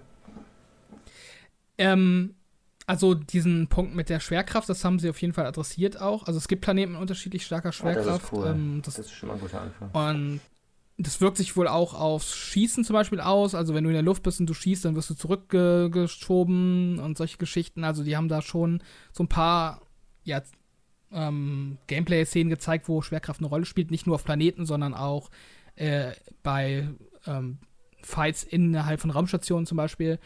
Ähm, Ja, aber klar, also was du sagst, sind natürlich valide ähm, Punkte, die Skepsis verursachen sollten. Ähm, kann ich gar nichts äh, gegen sagen, das stimmt auf jeden Fall. Ich würde aber trotzdem sagen, dass ich ja damit rechne, dass Starfield, was das Gameplay und die Story angeht, dann schon noch mal einiges mehr bieten wird als No Man's Sky, was No Man's Sky jetzt nicht irgendwie abwerten soll, aber ich glaube, das hat dann noch mal so ein, so ein, so ein anderes Element obendrauf im Vergleich zu No Man's Sky, was das eben ja, was so Abwechslung angeht und Motivation zu spielen, ja, für mich zumindest ähm, erträglicher macht. Also wenn ich halt schon einen Ego-Shooter und, und, richtige Fights habe und so und eine richtige Story obendrauf, das ist für mich auf jeden Fall ein Motivationsfaktor. Ähm, ja, und klar, den Planeten zu erkunden, ähm, ob man da Bock hat nach dem 30. Mal, das ist auf jeden Fall so ein Punkt. Ähm, ich ich weiß nicht genau, wie sie das lösen werden. Wie gesagt, man, man kann ja die Planeten scannen und man braucht halt wahrscheinlich bestimmte Ressourcen, um bestimmte Dinge zu bauen, um seinen Raumschiff zu erweitern. Und das kann man dann halt eben machen oder nicht. Also ich denke mal schon, dass man nicht gezwungen sein wird, irgendwie jeden Planeten da anzusteuern, sondern das auch so ein bisschen machen kann, ähm, mhm. wenn, wenn man Bock drauf hat. Also damit rechne ich zumindest. Ähm, ja, aber ich finde es auf jeden Fall spannend, dass wir da unterschiedliche Meinungen haben, aber trotzdem ziemlich differenzierte Meinungen. Und ich finde auch tatsächlich, dass ihr faire Punkte genannt habt. Aber ich will einfach nochmal ein Spiel haben, auf das ich mich halten kann. Deshalb ignoriere ich das jetzt. Es, es, ist auch super ambitioniert, also da hast du auch guten mm. Grund drauf. Und ich äh, hoffe ja auch ja. so ein bisschen, dass das richtig einschlägt und mal Sony mal wieder den Arsch hochbekommt danach. Also ich, äh, vielleicht abschließend, ich finde, wichtig finde ich halt bei dem Spiel, wenn es halt so ein großes Universum hat, dass man dann nicht allzu schnell, also irgendwann wird man es wahrscheinlich eh herausfinden, dass man nicht so schnell diesen Baukasteneffekt entdeckt, dass man dann sieht, ah, hier ist das Element von dem Planet, ah, hier ist das, mhm. was man wieder sieht, dass sie da genug Variation ha drin haben, dass sie es so lange kaschieren können, wie es geht am besten. Und mhm. ja, und dann, man muss halt einfach Bock haben, ich glaube, auf so ein, so, auf so ein Universums-Erkundungsspiel. Äh, und ich glaube, ich, ich, glaub, ich bin da nicht der Richtige für. Okay. Ich, ich brauche nicht so ein großes Universum. Also wir rechnen drei Planeten von mir aus, wenn die gut designt sind, aber ja. Äh, ja. Äh, ja. Auf jeden Fall ähm, jetzt ein langer Talk zu Starfield, aber das Spiel ist ja auch groß und auch wichtig dieses Jahr noch, von daher finde ich das auch angemessen. Aber dann können wir jetzt auch mal zum nächsten Spiel übergehen. Ähm, Dennis, vielleicht magst du ein Spiel nennen, was dir besonders ins Auge ge gestochen ist. Ja, ich, äh, da kann ich direkt nochmal dieses äh, Thema Demos aufgreifen. Lies of Pi hat mir gut gefallen nach der Demo. Vorher hatte ich das natürlich auch schon im Blick als FromSoft-Fan und äh, Souls-Fan. Aber ich hatte immer große Probleme mit den Souls-Likes, die nicht von FromSoft kamen. Deswegen war ich auch äh, sehr skeptisch und bin sehr froh darüber gewesen, dass sie eine Demo rausgebracht haben, die ich dann anspielen mhm. konnte. Und ähm, ja, also Stand jetzt, wenn die Wertungen, also Stand jetzt würde ich es kaufen, so wie es so wie es ist, hat es mir gut gefallen. Und wenn die Wertungen kurz vor Release jetzt nicht große Menge zeigen, ist das auch ein ziemlich sicherer Kauf. Also die haben das schon sehr gut getroffen, die haben das Bloodborne-Feeling ähm, ziemlich gut kopiert. Also schamlos würde ich das jetzt nicht nennen, es ist eher ja, würdigend, mehr oder weniger. Was die meisten Souls-Likes nicht hinbekommen, ist dieses äh, Combat-Feeling und ich finde, das war einigermaßen gut in diesem Spiel. Also das äh, war dann auch schon ein persönliches Highlight, gerade weil ich jetzt ja auch schon anspielen konnte. Ich habe die Demo noch gar nicht gespielt. Ähm, also ich habe die auf der Gamescom letztes Jahr gespielt. Äh, du ja auch, Robert. Das war nur 15 Minuten, glaube ich, wo wir da Zeit hatten. Die Demo soll jetzt ziemlich lang sein, wie ich mitbekommen habe. Ja, also, über zwei Stunden, Stunden, auf jeden Fall. Ja, ja. Mhm. Drei Bosse. Ja, was ich schade finde, dass man den Spielstand nicht übernehmen kann ins fertige Game. Das wäre vielleicht so ein kleiner Anreiz gewesen, es dann doch noch mal zu spielen. Also ich werde auf jeden Fall noch mal reinschauen, aber ich werde die vielleicht auch nicht zu Ende spielen. Mal schauen. Es ist auch lang, bis das noch erscheint. Es sind nur noch drei Monate. Also mm. da kann ich verstehen. Dann würde man ohnehin wieder von vorne anfangen wollen, wenn man dann so ein bisschen aus der Steuerung raus ist. Es kann sich ja auch noch viel ändern. Ja, das stimmt. Sie haben auch schon ein paar Sachen angekündigt, dass, dass sie ein paar Dinge fixen. Ich glaube, den, den Ausweichmove und sowas, wo es ein paar Kritikpunkte gab. Ähm, Finde ich gut. Ich, ich fand das auch richtig gut auf der Gamescom letztes Jahr. Also, es war mein Spiel der Messe quasi. So, als ist ja, man kann es ja eigentlich mehr mit Bloodborne-like ja, vergleichen. Also, der komplette Vibe ist komplett Bloodborne. Ähm, Klar, so ein bisschen anders mit diesen Pinocchio-mechanischen ähm, Monsterviechern. Aber generell, also da habe ich Bock drauf und ja, ist auch eins meiner Highlights auf jeden Fall gewesen. Und wie gesagt, cool, dass die Demo direkt spielbar ja. war.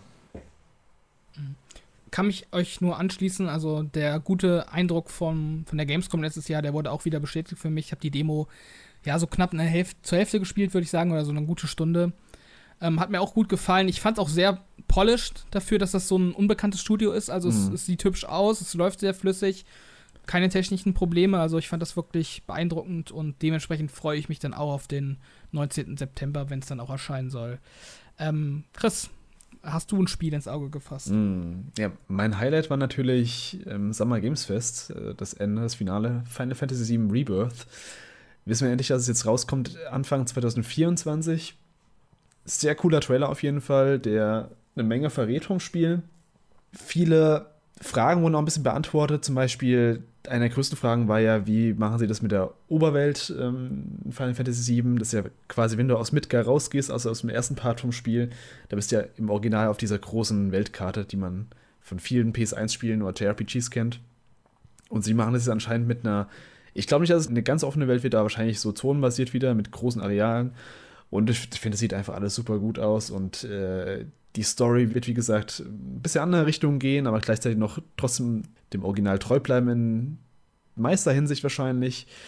Ich habe da mega Bock drauf, ist äh, auch vor Final Fantasy 16 noch mein meisterwartes Spiel gewesen. Ja, also ich kann ja gar nicht so viel zu sagen, das wird richtig geil und äh, kommt jetzt schon Anfang 2024, deswegen nice. Ja, ich habe ja ähm, Final Fantasy 7 Remake wie heißt, hat das auch so einen Untertitel gehabt? Ich weiß es gerade gar nicht. Remake. Ähm, das, es gab eine weitere Version, die Intergrade noch hieß, aber ah, ja, das genau. normale hieß ja, einfach nur Remake. Ja, ja ich, ich habe es ja noch nicht gespielt, dementsprechend habe ich auch keinen Hype für den zweiten Teil. Mhm. Ich fand es sah gut aus, was sie gezeigt haben, aber ich denke, äh, Dennis, du kannst da vielleicht mehr zu sagen. Ja, ich wurde schon alles gesagt. Ich freue mich drauf. Ich habe das, ich kenne das Originalspiel nicht, muss ich jetzt mal sagen, zur, mhm. im Gegensatz zu dir, Chris. Ähm, ich also ich meine, ich kenne den groben, jeder kennt den groben Ablauf von Final Fantasy 7 ja. mehr oder weniger über die Jahre. Ich habe halt nur das Remake selber wirklich gespielt und äh, es hat mir gut gefallen und ich freue mich darauf zu sehen, was Rebirth bringt. Der Trailer war schön, aber ich wollte mich jetzt auch nicht da so groß mit auseinandersetzen. Ich wollte auf das Spiel mhm. warten und mich dann einfach reinziehen lassen. Ich Vielleicht bin ich auch in einer glücklichen Position, dass ich das Spiel dann nicht ständig mit dem Original vergleichen muss. Ja, es, ist, es gibt so zwei Ebenen. Einmal die, klar, einmal bist du, einmal ist gut, wenn du es nicht kennst, aber auf der anderen Seite, was ich cool finde bei generell bei dem Marketing von Rebirth und bei Remake auch schon, die spielen halt auch mit Sachen, die man vom Original kennt, die sie dann in Frage stellen, in Rebirth zum Beispiel. Da, da kommen so einige Szenen, wo man dann denkt, what the fuck, okay kommen so ein paar Voicelines, wo das ganze Spiel quasi auf den Kopf gestellt wird. Deswegen, die machen das schon ganz clever und äh, das steht ja auch so ein bisschen im Zentrum von, von Rebirth. Das ist so ein bisschen, ja, sie, sie nennen es ja äh, The Unknown Journey Continues. Ähm, das wird auf jeden Fall, das wird auf jeden Fall interessant, was das im Endeffekt wird und vor allem auch, wie weit es gehen soll, weil es wird ja der zweite von drei Teilen generell ähm, vom Remake-Projekt sein also es gibt so viele Punkte, wo sie theoretisch aussteigen könnten oder ob sie dann irgendwie im dritten Teil was ganz anderes machen. Also da steht denen echt noch ziemlich viel offen und ich meine, das wird ja auch locker uns noch die nächsten ja, vier Jahre wahrscheinlich begleiten, bis der letzte Teil dann rauskommt. Ich denke mal 2027 oder sowas. Ja, ist zur 40-Jährigen dann von Final Fantasy VII, das, das passt ungefähr. Da kann das Remake nochmal ein Remake bekommen. ja. Aber ich hatte nach dem Remake hatte ich auch ähm, Bedürfnis, das Original nachzuholen. Ich habe mhm. mir dann halt, aber das war mir wirklich zu alt. Ich konnte das nicht, ich konnte das nicht lange spielen. Das war mir einfach, einfach wirklich zu alt, leider. Deswegen bin ich auch ganz froh, dass ich die Story jetzt mal mit so einem äh, Remake erleben kann, mhm. in der ganzen Pracht. Ich kenne halt das Ende, weil ich es damals bei einem Freund gesehen habe. Da war ich 8, 9 oder so bei ihm zu Hause. Der war gerade beim Endboss, dann habe ich da total zugeschaut. also von daher bin ich auch mal auf das Ende insgesamt gespannt. Ja, das Gute ist, ähm, Remake ersetzt das Original jetzt auch nicht unbedingt. Also man kann beides noch spielen und dann trotzdem noch was Neues draus, äh, draus ziehen aus den beiden Spielen. Eine Sache, die ich ganz cool fand, wir hatten ja im, im Remake, im ersten Teil, nur drei spielbare Charaktere. Mhm. Ähm, das, also wird so ein bisschen angedeutet, als ob man die so wie bei Final Fantasy X ähm, austauschen kann im Kampf, was ich, was ich ein cooles System finde auf jeden Fall.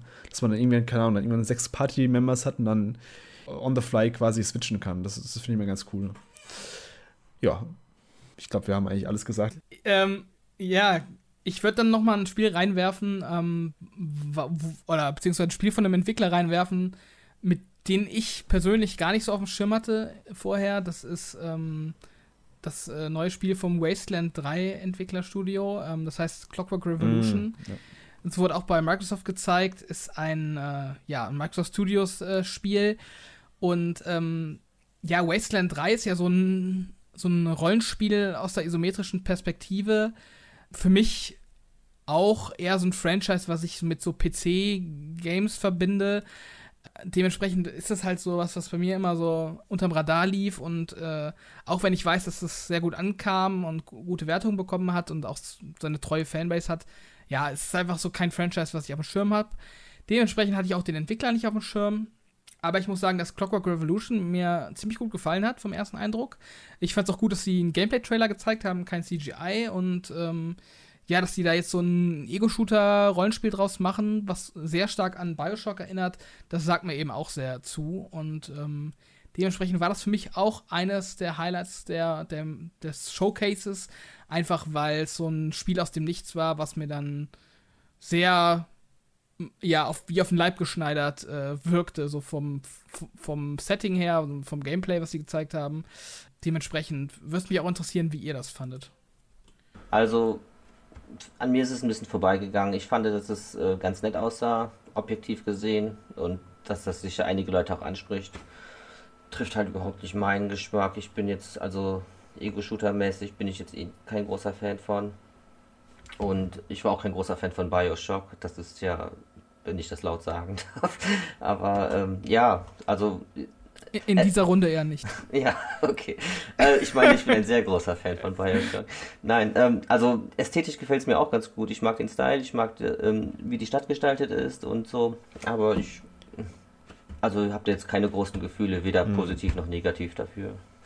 Könnte gut werden. Also für mich war es auch so eine, so eine Überraschung, weil ich damit gar nicht gerechnet habe. Und äh, Bioshock Infinite, alles was in die Richtung geht, finde ich immer erstmal nice. Gibt es ja leider nicht so viel, was, was da rankommt, so vom Setting und von den Vibes her. Man hat jetzt vom Gameplay nicht so viel gesehen, es war eher so, ähm, ja, man hat mehr so Location, finde ich, ein bisschen gesehen und ähm, ja, so ein bisschen die Gegner und Personen, die da leben und alles. Bin ich mal gespannt, es soll ja ein RPG werden und kein Shooter wie Bioshock.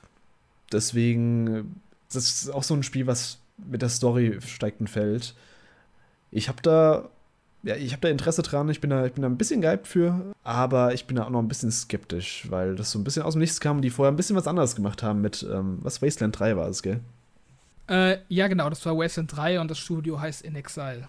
Genau, das war ja vorher so, das war ja eher so ein isometrisches Spiel, wenn ich mich jetzt nicht äh, komplett irre. Jupp.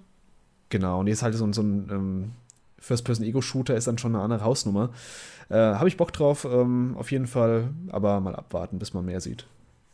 Gibt es auch kein Datum zu, oder? Ähm, nee, es gibt noch kein Datum. Sie haben gesagt, uh, when it's ready, stand, glaube ich, im Trailer. Ah, okay. Aber hm. ich. Also es, es, wirkt auf mich auf jeden Fall schon ziemlich weit fortgeschritten. Okay. Weil sie eben äh, auch so Gameplay-Schnipsel immer wieder im Trailer hatten. Also mich würde es nicht wundern, wenn es nächstes Jahr dann kommt. Ja. Hey, wenn euch der Podcast gefällt, abonniert uns doch gerne auf YouTube und Spotify und lasst ein Like da bzw. eine 5-Sterne-Bewertung. Unter dem YouTube-Video freuen wir uns auch immer über eure Meinung zum Thema. Das würde uns auf jeden Fall eine Menge helfen. Wir machen das ja alles in unserer Freizeit kostenlos und werbefrei. Deswegen wäre jeder Support, den ihr uns geben könnt, mega. Vielen Dank schon mal fürs Reinhören und jetzt noch gute Unterhaltung mit dem Rest der Folge. Ähm, ja, Dennis, ähm, gibt es noch ein Spiel, was dir gefallen hat? Ja, äh, von Ubisoft. Po äh, Prince of Persia, The Lost Crown. Hat mich, hat mich gut unterhalten. Ja, das war eine schöne Überraschung, dass die das nochmal in 2D bringen. Das sah nach einem coolen Metroid, Metroidvania aus. Und dafür bin ich immer zu haben. Hat dir, der, hat dir der Stil gefallen oder den finden ja manche so ein bisschen diskussionswürdig? Ja, da bin ich ganz neutral. Also der der, der, Hauptcharakter, den man spielt, ist ja, glaube ich, diesmal gar nicht der Prinz, soweit ich das mitbekommen habe. Man soll den Prinz befreien, darum geht es in der Story. Ähm, hm, so habe ich es auch verstanden. Ja, also den Prinz, ähm, der Prinz, die, der, der Style, der, der ist okay. Da habe ich auch weder eine positive noch eine negative Meinung dazu. Mhm. Aber mir hat gefallen ähm, das akrobatische Gameplay, was sie da gezeigt haben, dass man da so ein paar Geschicklichkeitseinlagen hat. Und das Kampfsystem, das sah auch ganz gut aus. Also das äh, interessiert mich jetzt einfach auf der Gameplay-Ebene. So ein, so ein gutes Metroidvania zwischendurch, das spiele ich immer gerne. Und ähm, wenn das wirklich ähm, einigermaßen komplex wirkt und äh, mich für ein paar Stunden unterhalten kann, da bin ich schon ganz, ganz zufrieden damit. Ich habe mir jetzt im Nachgang auch nochmal angeguckt. Ich, ich finde das echt nochmal deutlich besser als beim Reveal. Ähm, das lag so ein bisschen dran, dass mich der, der Stil ein bisschen abgeschreckt hat. Ich finde, das, das hat so super krasse Fortnite-Vibes. Also den Charakter, diesen Hauptcharakter, also das ist ja nicht der Prinz jetzt, aber keine Ahnung, wie der heißt, den könnte man so eins zu eins in Fortnite packen als äh, Gastcharakter. aber ja, das Gameplay an sich sieht gut, sieht gut aus. Also schön schnell. Ähm, viele Dashes und dieses Parkour-mäßige und Metroidvania-mäßige, also das könnte schon ganz cool werden. Ja. Also, wenn es nicht allzu teuer wird und vielleicht nicht zu lang, dann, dann würde ich mir das auch mal anschauen. Ich finde ja, dass Ubisoft bei den kleinen Spielen meistens äh, deutlich bessere Qualität abliefert als bei den größeren Produkten. Von daher bin ich da mal optimistisch. Auch so Child of Light ist jetzt zwar mm. ewig, ewig alt, aber das ist auch einer meiner Lieblingsspiele von Ubisoft und ähm, naja, wenn das jetzt wirklich mal wieder so ein bisschen kreativ wird. Ich meine, die haben da auch relativ kreative Sachen gezeigt, so diese Zeitspielereien und so. Ich bin da mal optimistisch. Also, mhm. würde mich freuen, wenn es gut wird, ja.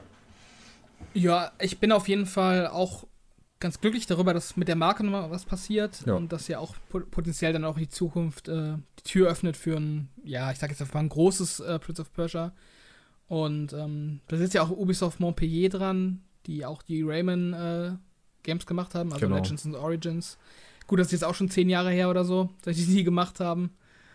Also, wer weiß, wie viele Leute davon noch übrig sind. Mhm. Ähm, dementsprechend, ja, ist das auch so, ein, so, eine Hintergrundinformation, die man ein bisschen mit Skepsis betrachten muss, aber ich, ja, finde es auf jeden Fall auch eine schöne Ankündigung von Ubisoft und äh, freue mich auch und bin gespannt, wie gut es letztendlich werden wird. Ähm ist auch mal die, die Frage, wann das Remake jetzt endlich mal kommt. Das wurde ja auch wieder verschoben bis ins nächste äh, Fiskaljahr. Also frühestens 2024 irgendwann, also äh, Sense of Time, was ja komplett nochmal rebootet wurde anscheinend. Also wenn man es ja so betrachtet, dann war das Spiel ja wahrscheinlich, sollte das ja nach dem Remake rauskommen, weil das Remake sollte ja eigentlich 2021, glaube ich, hat es einen Termin gehabt damals irgendwie schon ganz lustig zu sehen, dass jetzt dieses Spin-off, was anscheinend wahrscheinlich danach, so nachdem die Reihe wieder wiederbelebt wurde, dann so als Zwischenteil vielleicht für den nächsten großen Teil herhalten sollte, dass es jetzt vor dem eigentlichen Remake kommt. Ähm, ja. Ja, das eigentliche Remake interessiert mich jetzt auch im Vergleich dazu jetzt eher gar nicht. Also das kann mir auch gestohlen bleiben. Ich, ich ja. der Weg 2D oder 2,5D ist ja auch eigentlich gut, um das von Assassin's Creed zu trennen die zwei Marken. Das war ja früher so ein bisschen das Argument, dass es keinen Prince of Persia mehr gibt, weil Assassin's Creed die, äh, diese Sparte füllt. Aber so kann man beide Marken mehr oder weniger am Leben halten. Oder, ne oder können beide koexistieren, sage ich mal. Ja, bis Assassin's Creed zu so einem ähm, ja. riesigen okay. World-RPG wurde. ja, stimmt auch wieder. Deswegen ist man jetzt froh, dass äh, Assassin's Creed Mirage wieder in die Richtung geht. Können wir vielleicht da ganz kurz auch drüber reden. Also ich, ich finde, das haben wir ja schon zum PlayStation Showcase gesehen. Ich finde, es sieht gut aus. Es sieht halt aus wie so ein klassischer Assassin's Creed-Teil zu Ezio-Zeiten damals. Ähm, grafisch jetzt nicht ganz so auf dem, ja, auf dem Top-Niveau vielleicht von einem AAA-Spiel von Ubisoft, aber sieht schon gut genug aus und ich, ich habe da schon Bock drauf, wenn es jetzt, wenn es das bietet, was es verspricht zumindest. Ja, eigentlich müsste man das tatsächlich unterstützen. Ähm, Gerade, also aus meiner Perspektive her, weil ich von den RPGs gar kein Fan war und die auch nie gespielt habe, mm, als, also länger als ein paar Minuten. Und ähm, dementsprechend, ja, müsste ich es eigentlich unterstützen. Andererseits ist aber auch der September, der Oktober so vollgepackt mit Games und ähm, deshalb sehe ich da so ein bisschen schwarz für mich, dass ich da in Mirage einsteige. Aber ich finde es prinzipiell auch eine eine schöne Sache, dass Ubisoft da so an die Oldschool-Fans von Assassin's Creed denkt und das dann raushaut. Mhm. Und es sah auch sehr solide aus. Es hat jetzt, glaube ich, keine großen Überraschungen geboten. Ja. Ähm, hat jetzt diese, diese Formel nicht irgendwie weiterentwickelt, aber wenn es einfach ein solider weiterer Ableger in dem Stil ist, dann habe ich da erstmal nichts gegen. Da kann man ja immer noch drauf aufbauen. Genau. Was erscheint denn noch so im Oktober? äh, ja, eine ganze Menge. Also gerade September, Oktober ist ja super voll. Spider-Man. Aber hatten wir schon. Spider-Man zum Beispiel. Und die Überleitung zum nächsten Titel. Die Überleitung zum nächsten Titel. Den du ist, fett markiert äh, hast. den ich fett markiert habe. Das ist dann wahrscheinlich. Ah, jetzt weiß ich natürlich, was du meinst. Und zwar ist es Alan Wake 2. Mhm. Ein, äh, ein wirklich äh, tolles Spiel, glaube ich. Also mir hat der erste Gameplay-Ausschnitt sehr gut gefallen, was sie gezeigt haben. Ähm, das war ja auch so ein bisschen so in, in, Frage, wie weit sie die Formel vom ersten Teil nochmal aufgreifen. Weil der natürlich jetzt auch schon seine, ich glaube, knapp 15 Jahre auf dem Buckel hat. Also ist ja wirklich schon fast ein Klassiker. Dementsprechend äh, kann man da jetzt nicht mehr mit Xbox 360 Gameplay um die Ecke kommen, sondern muss das schon ein bisschen erweitern. Und ich finde, die haben es gut hinbekommen, dass das alles ein bisschen knackiger und frischer wirkt, aber auch so die DNA vom, vom ersten Teil noch für sich beibehalten hat. Also gerade was so in, in den Kämpfen ähm, mit der Taschenlampe und äh, dem Licht, was den Gegnern Schaden verursacht, das war schon alles cool. Ähm, gleichzeitig haben sie aber auch eine ganze Menge neue Spielelemente draufgepackt, dass man so ein bisschen äh, Detective-Arbeit hat mit einem der zwei spielbaren Charaktere und ähm, ja, auch so ein bisschen Adventure-like so Hinweise untersuchen muss, scheinbar. Also die Formel doch nochmal ein ganzes Stück erweitert. Und was ich auch ziemlich interessant finde, was aber auch so Remedy-typisch ist, ähm, ist die Spielstruktur an sich. Also sie haben gesagt, dass man das Spiel quasi so spielen kann, wie man möchte. Man kann entweder erst alles mit der einen Spielfigur spielen und dann auf Alan Wake wechseln oder erst ähm, alles mit Alan Wake spielen und dann erst wieder die neue ähm, zweite Spielfigur heranziehen oder sich immer wieder abwechseln an bestimmten Punkten. Und äh, trotzdem soll das Ganze am Ende Sinn machen, egal in welcher Reihenfolge mm, man das spielt. Okay. Da, da ist einerseits eine coole Idee, macht zumindest mal was anderes. Andererseits ist es halt auch wieder so ein Faktor, wo ich mir denke, äh, muss das sein?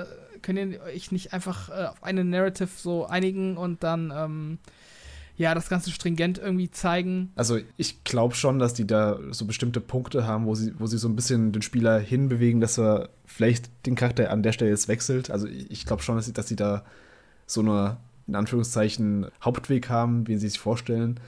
Sonst würden sie, ich glaube, sonst würden sie halt das Pacing auch ein bisschen kaputt machen, oder? Also wie, wie soll das sonst narrativ so super funktionieren? Also keine Ahnung. Ähm, was mich halt vor allem interessiert hat an dem Spiel jetzt, dass die straight gesagt haben, das ist unser erstes Survival-Horror-Spiel. Finde ich cool, ähm, habe ich mhm. Bock drauf. Gibt's jetzt auch wieder so eine Renaissance mit Dead Space und Resident Evil 4 und Co. Ich habe den ersten Teil leider nur so ganz kurz gespielt damals, habe ich ja schon zum PlayStation Cast gesagt, aber das ist auch so eins von den Spielen, die ich jetzt echt im Blick habe im Oktober. Ja, auf jeden Fall. Also, ich, also, das ist für mich auch so ein Titel, den ich auf jeden Fall schon seit quasi Jahren auf, im Blick habe oder die ich mir wünsche. Dementsprechend muss ich da auch eigentlich zum Release zugreifen und dann dabei sein. Ähm, die Frage ist dann eher, wie, wie Dennis damit umgeht. Ich weiß gar nicht, ob du den ersten Teil mal gespielt hast. Ja, kann ich mich lieber enthalten. also, du hast da gar keinen Bezug zu? Ich habe den ersten Teil mal auf Steam gespielt. Ich hatte nach drei Leveln die Lust verloren. Deswegen, ich möchte okay. den, den Hype da nicht stören. Ich, es sieht gut aus. Also, es könnte ein gutes Horror-Adventure-Spiel sein, aber mich hat der erste überhaupt nicht über. Also das war gerade so eine Sache, weil ich auch ein, einen Kumpel habe, der mich, der immer davon geschwärmt hat. Der sagt, spiel Alan Wake, du hast ja, du hast ja keine Xbox, das ist ein so geiles Xbox-Spiel, du musst das unbedingt mal spielen, das ist so, so geil. Ja. Und dann ist mir irgendwie fünf Jahre später oder so, da war es im Steam-Angebot, ich glaube für unter 10 Euro tatsächlich schon. Hm. Also es war wirklich so ein No-Risk-Kauf, dann habe ich das halt gekauft und ich dachte mir die ganze Zeit, was daran jetzt so faszinierend ist. Ich fand das mit diesem, mit dieser Taschenlampe und so, das hat mir einfach überhaupt nicht gefallen. Und diese, und diese okay. Erzählstruktur, das ist einfach nicht meins. Also, bevor ich jetzt ja negativ werde. Ich, ich finde, ich freue mich für die Leute, die was damit anfangen können. für mich ist das nichts. Äh, ich habe dich auch nicht so als Control-Fan abgespeichert, ja, kann das sein? Ja. Genau, das letzte Remedy-Spiel, was mir gefallen hat, war Max Payne 2. Also das äh, ist okay. schon eine Weile her. Mhm. Dafür liebe ich das sehr. Aber Control war auch nichts für mich tatsächlich. Und ich glaube, da gab es ja. auch noch so ein ähnliches, wie hieß das nochmal? The, the, the, the Quantum irgendwas? War das ähm, nicht auch Quantum von, Break. War das nicht auch von Remedy? Genau, das war Xbox ja. One exklusives ja. Spiel von Remedy. Das war auch so mit so ähm, realen Bildern da drin und sowas, ne? So realen Aufnahmen im Spiel integriert. Genau, ja, das, genau, ist, ja. Das, das, nimmt mich irgendwie raus, sowas. Das ist nicht meine Inszenierung. Ja, die sind halt sehr experimentell, was so die Vermischung ja. von verschiedenen Medien angeht. Das muss man so ein bisschen auch mögen. Aber das haben sie auch bei Alan Wake schon gemacht Ja, damals. ich, ich also, glaube, entweder man mag das total oder man interessiert sich gar nicht dafür. Es ist so, so ein Zwischendrin gibt es irgendwie anscheinend nicht. Irgendwie. hm. Also wie gesagt, ich, ein Kumpel von mir, der hypt das total immer, was Remedy dann bringt. Also hat schon seine Fans. Ja, Kann ich also verstehen. ich würde schon, ja, ich, ich würde sagen, das Gameplay ist auch nicht so die Hook von Alan Wake, gerade aus heutiger Perspektive. Also das ist schon brauchbar noch, so man kann es schon noch spielen. Ich habe es auch dieses Jahr erst im Remaster oder ich weiß gar nicht, ob es ein Remake ist oder ein Mhm. Remaster ist, irgendwas dazwischen. Habe ich es nochmal gespielt von Anfang bis Ende. Man kann es noch spielen, aber es hat halt schon seine, seine Altersmacken. Aber ich mag halt total gerne dieses Setting. Also dieses, ähm, was ist das, pazifischer Nordwesten äh, mit dichten Wäldern, mit so einer kleinen amerikanischen Kleinstadt, wo die Leute alle so ein bisschen kauzig sind und ähm, ja, irgendwie schönen Sonnenuntergängen und irgendwie so atmosphärisch mag ich das total gerne. Und dann hat es halt diesen leichten Horror-Vibe dazu. Irgendwie, weiß nicht, das, das, das reizt bei mir irgendwie so die Sinne und irgendwie finde ich das toll. Und äh, dementsprechend bin ich einfach Alan Hm. Wake-Fan. Kann man Aber, überhaupt ja. einsteigen, wenn man den ersten Teil gar nicht gespielt hat? Also, Sie haben gesagt, ja. Das Ja. haben sie äh, ausdrücklich nochmal erwähnt, dass man das wohl problemlos können wird. Ja, ich meine, Ähm, ich mein, wenn man es so problemlos wie Control spielen können, da wird man ja am Ende nichts verstehen. Also.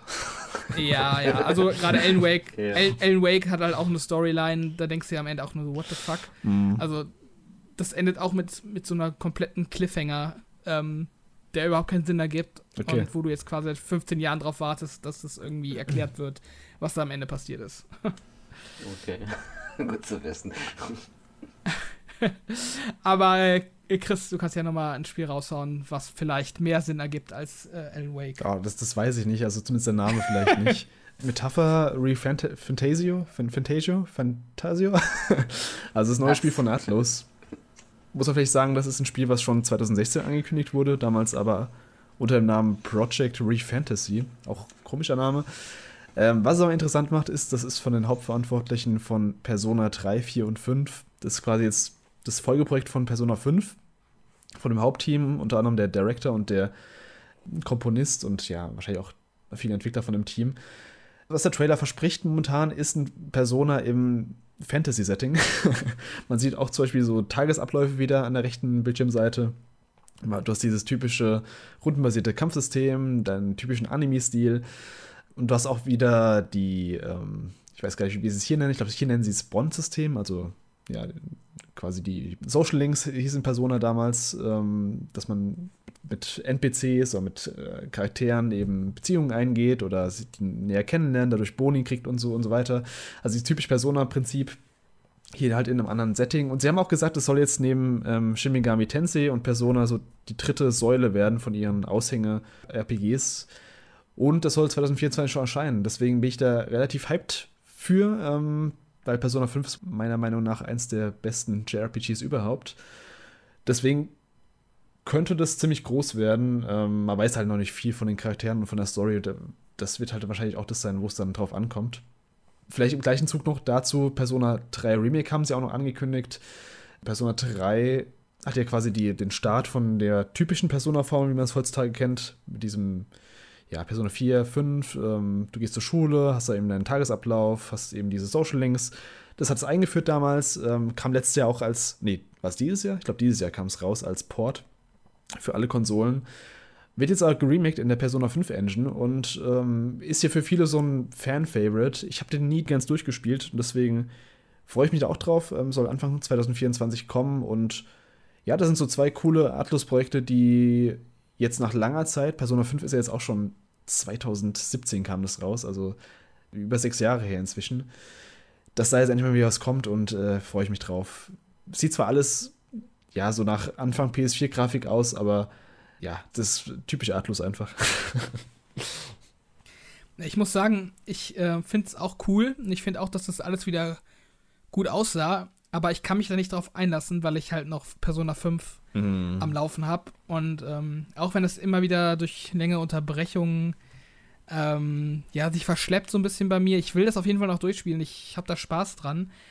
Aber ich kann mich jetzt nicht auf irgendwie ein neues Atlas Riesen-RPG freuen, bevor ich das durch habe. Also Ja. ich sehe schon kommen, dass, dass das dann erscheint, äh, das Metapher, und ich das dann kaufen will. Und gleichzeitig habe ich noch äh, Persona 5 laufen. Also irgendwie, Mhm. Ich muss mich da selber so ein bisschen zügeln, aber ich finde auch, dass das cool aussah. Den, den kann ich komplett nachvollziehen. So geht es mir mit der ganzen Yakuza-Reihe. Ähm, da kommt ja dauernd ein neuer Teil raus. Wird ja auch äh, zu Xbox, äh, auf dem Xbox Showcase wird wieder neu, ein neues angekündigt, auf dem PlayStation Showcase wird ein neues angekündigt. Ja. Und ich bin noch bei Yakuza Zero und ich denke mir so, ja gut, irgendwie, irgendwo muss ich mal anfangen und irgendwo muss ich mal weitermachen, aber das, da kommen so viele Titel nach, da komme ich gar nicht dahinterher. Also ich weiß gar nicht, wie ich das, wie ich da überhaupt jemals äh, ja quasi aufholen soll. Aber wenn ich da kurz einwerfen darf, du kannst echt mit äh, Yakuza Like a Dragon anfangen. Das ist auch mein erstes und einziges Yakuza, das ich gespielt habe.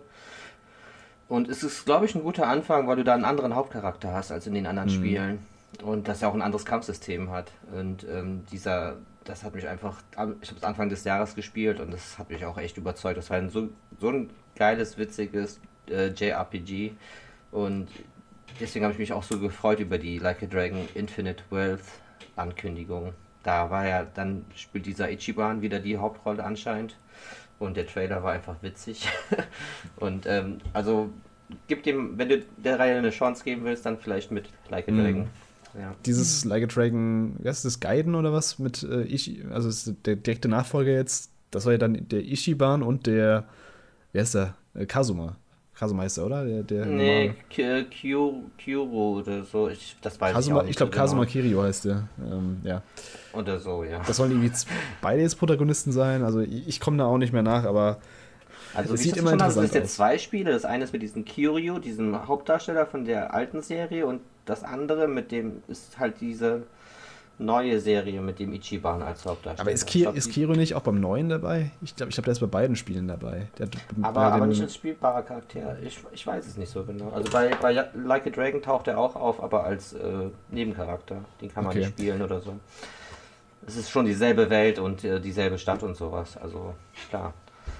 Ich glaube, da gibt es auch äh, demnächst so ein, so, ein, so ein Showcase, oder kam schon, ich weiß gar nicht, ähm, so ein Yakuza-Showcase, wo das, glaube ich, alles mal aufgedröselt wird, wer wo spielbar ist und wie welches Kampfsystem ist. Und ich glaube, das neue Spiel mit ähm, Ichiban, wo er da auch nackt auf der, am Strand aufwacht, ist ja auch Hawaii. Also ist ja gar nicht mehr Japan jetzt, also beziehungsweise nicht mehr Tokio. Ähm, auch mal interessant, so ein Settingwechsel. Ja, also super sympathisch, einer meiner Lieblingshauptcharaktere. Also Allein wegen ihm habe ich da ein Auge drauf. Steht auf jeden Fall auch noch auf meiner Liste. Ich würde ganz gerne noch über Fable sprechen, weil wir das ja auch in unserer Vorbesprechung zur Xbox ähm, Showcase auch ähm, ja als wichtigen Titel hervorgehoben haben. Dementsprechend sollten wir es auf jeden Fall mal erwähnen. Ähm, ja, also es ist Fable, wie man es kennt, würde ich behaupten, aber es ist auch Fable, wie man es nicht kennt. Also ähm, das war ein Ingame-Trailer, ganz offiziell. Also kein CGI, obwohl es, finde ich, stellenweise so aussah. Also ich finde es grafisch, wenn es so aussieht, finde ich es wirklich beeindruckend. Mhm. Ähm, es gab dann auch schon so Grafik-Engineers oder einen bestimmten äh, Grafik-Engineer von Playground Games, ähm, der sich auf Twitter geäu äh, dazu geäußert hat und meinte, ähm, dass das für ihn das groß, größte Lob ist, dass Leute der Meinung sind, das Gameplay sähe nicht so aus und dass das wohl scheinbar wirklich alles Ingame-Footage war. Ähm, Finde ich schon echt eine starke Nummer. Ähm, aber es ist halt auch von, äh, vom Playground so gewohnt, dass die auf jeden Fall hübsche Spiele abliefern. Ja, dann das Ganze eben in diesem klassischen Fable Fantasy Setting, aber dann auch mit so einem Twist, den ich ziemlich clever finde, weil ja Fable dafür bekannt ist, dass es so britischen Humor äh, in seiner Story integriert hatte. Und sie haben ja jetzt einen Schauspieler als einen der Hauptprotagonisten von einem Trailer eingebaut. Äh, Richard, ich werde den Namen falsch aussprechen, Ayuati oder so. ich weiß nicht genau, wie man den Nachnamen ausspricht, aber das ist ein äh, bekannter Schauspieler auf, aus einer britischen Sitcom namens The IT Crowd, die ich persönlich nicht geguckt habe, aber wo ich auf jeden Fall weiß, dass die ziemlich beliebt ist. Den Titel habe ich schon oft gehört.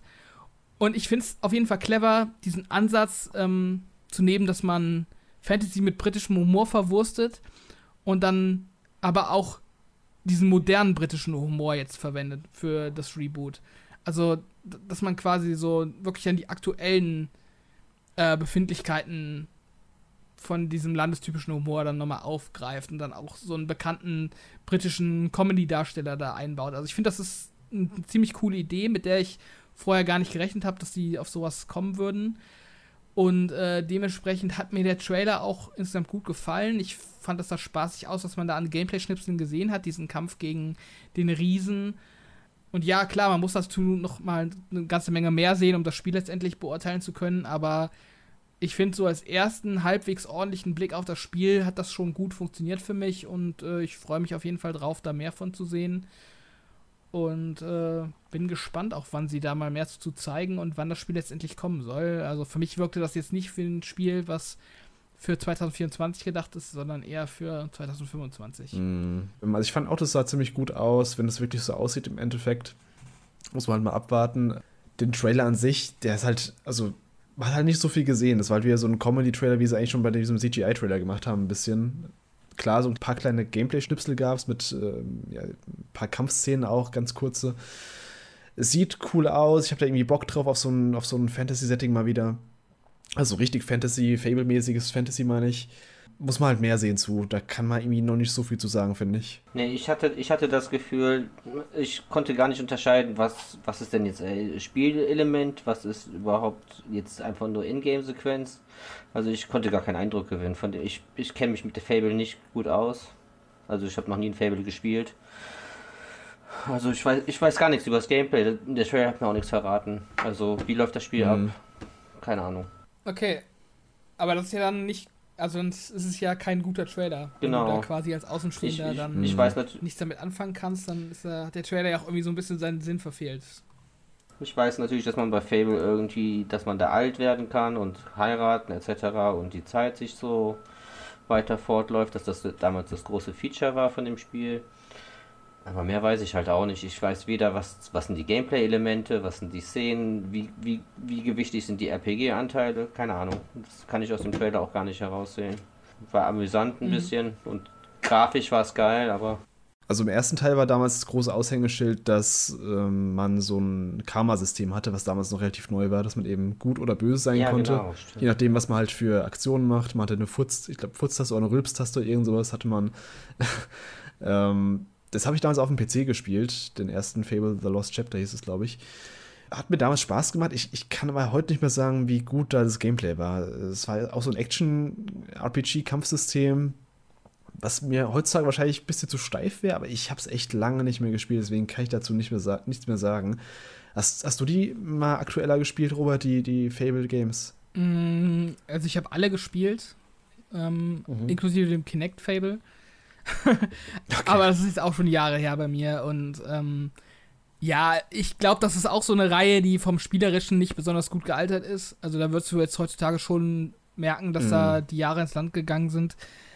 Aber was die Leute an Fable, glaube ich, auch so mögen und warum die das so positiv in Erinnerung haben, ist eben auch so das, das Atmosphärische und das Setting. Dass das so ein, ja, das hat auch immer so einen gemütlichen Vibe irgendwie. Also du hast da so diese, diese Städte mit diesen verspielten Gassen und äh, ja, auch schon so ein bisschen, ähm, so wie man es von Nintendo kennt, so die Gegnertypen. Also du hast immer diese, die, mhm. diese gleichen Gegnertypen in allen Spielen, ähm, die man halt so wiedererkannt hat und ähm, ja, das, das wirkte immer so heimelig. Ist vielleicht so ein guter Ausdruck, glaube ich. Und ähm, diese ganze Welt, die wirkte irgendwie so, ja, gemütlich und man, es hat einfach Spaß gemacht, sich daran aufzuhalten. So sonst so vom, vom äh, Gameplay, ähm, was du jetzt gerade gemeint hast, Dennis, dass du nicht weißt, wie, wie RPG-lastig das ist. Es ist nicht besonders tiefgehend gewesen. Also das war schon eher Typus Action-RPG und ähm, relativ, relativ seicht, so was die RPG-Elemente angeht. Ähm, aber ich muss auch sagen, so was man jetzt vom, von dem neuen Fable gesehen hat, das wirkte schon in vielen Szenen, gerade auch so was die Inszenierung angeht, das wirkte alles schon deutlich moderner als das, was, ich von Fable kenne. Also das wirkte jetzt nicht wie ein Nachfolger, sondern das wirkte schon wie ein krasses äh, Reimagining von, von dem Setting und mm. von der Spielwelt. Also man, man, man erkennt, dass es Fable ist, immer noch, würde ich behaupten. Ähm, aber gleichzeitig hat sich auch krass weiterentwickelt. Also dementsprechend kann man da jetzt nicht unbedingt vom, von den alten Teilen auf den neuen schließen, was so das Gameplay angeht.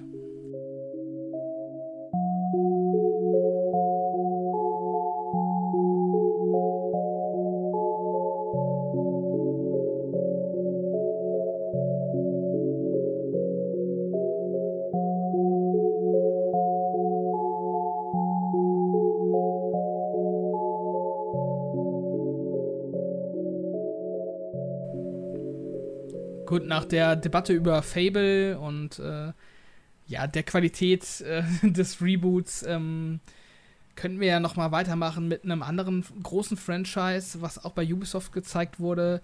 Das erste moderne Star Wars-Spiel, das nicht unter der Flagge von EA entsteht, ähm, das ist Star Wars Outlaws. Äh, Chris, hat dir das gefallen, was du davon gesehen hast?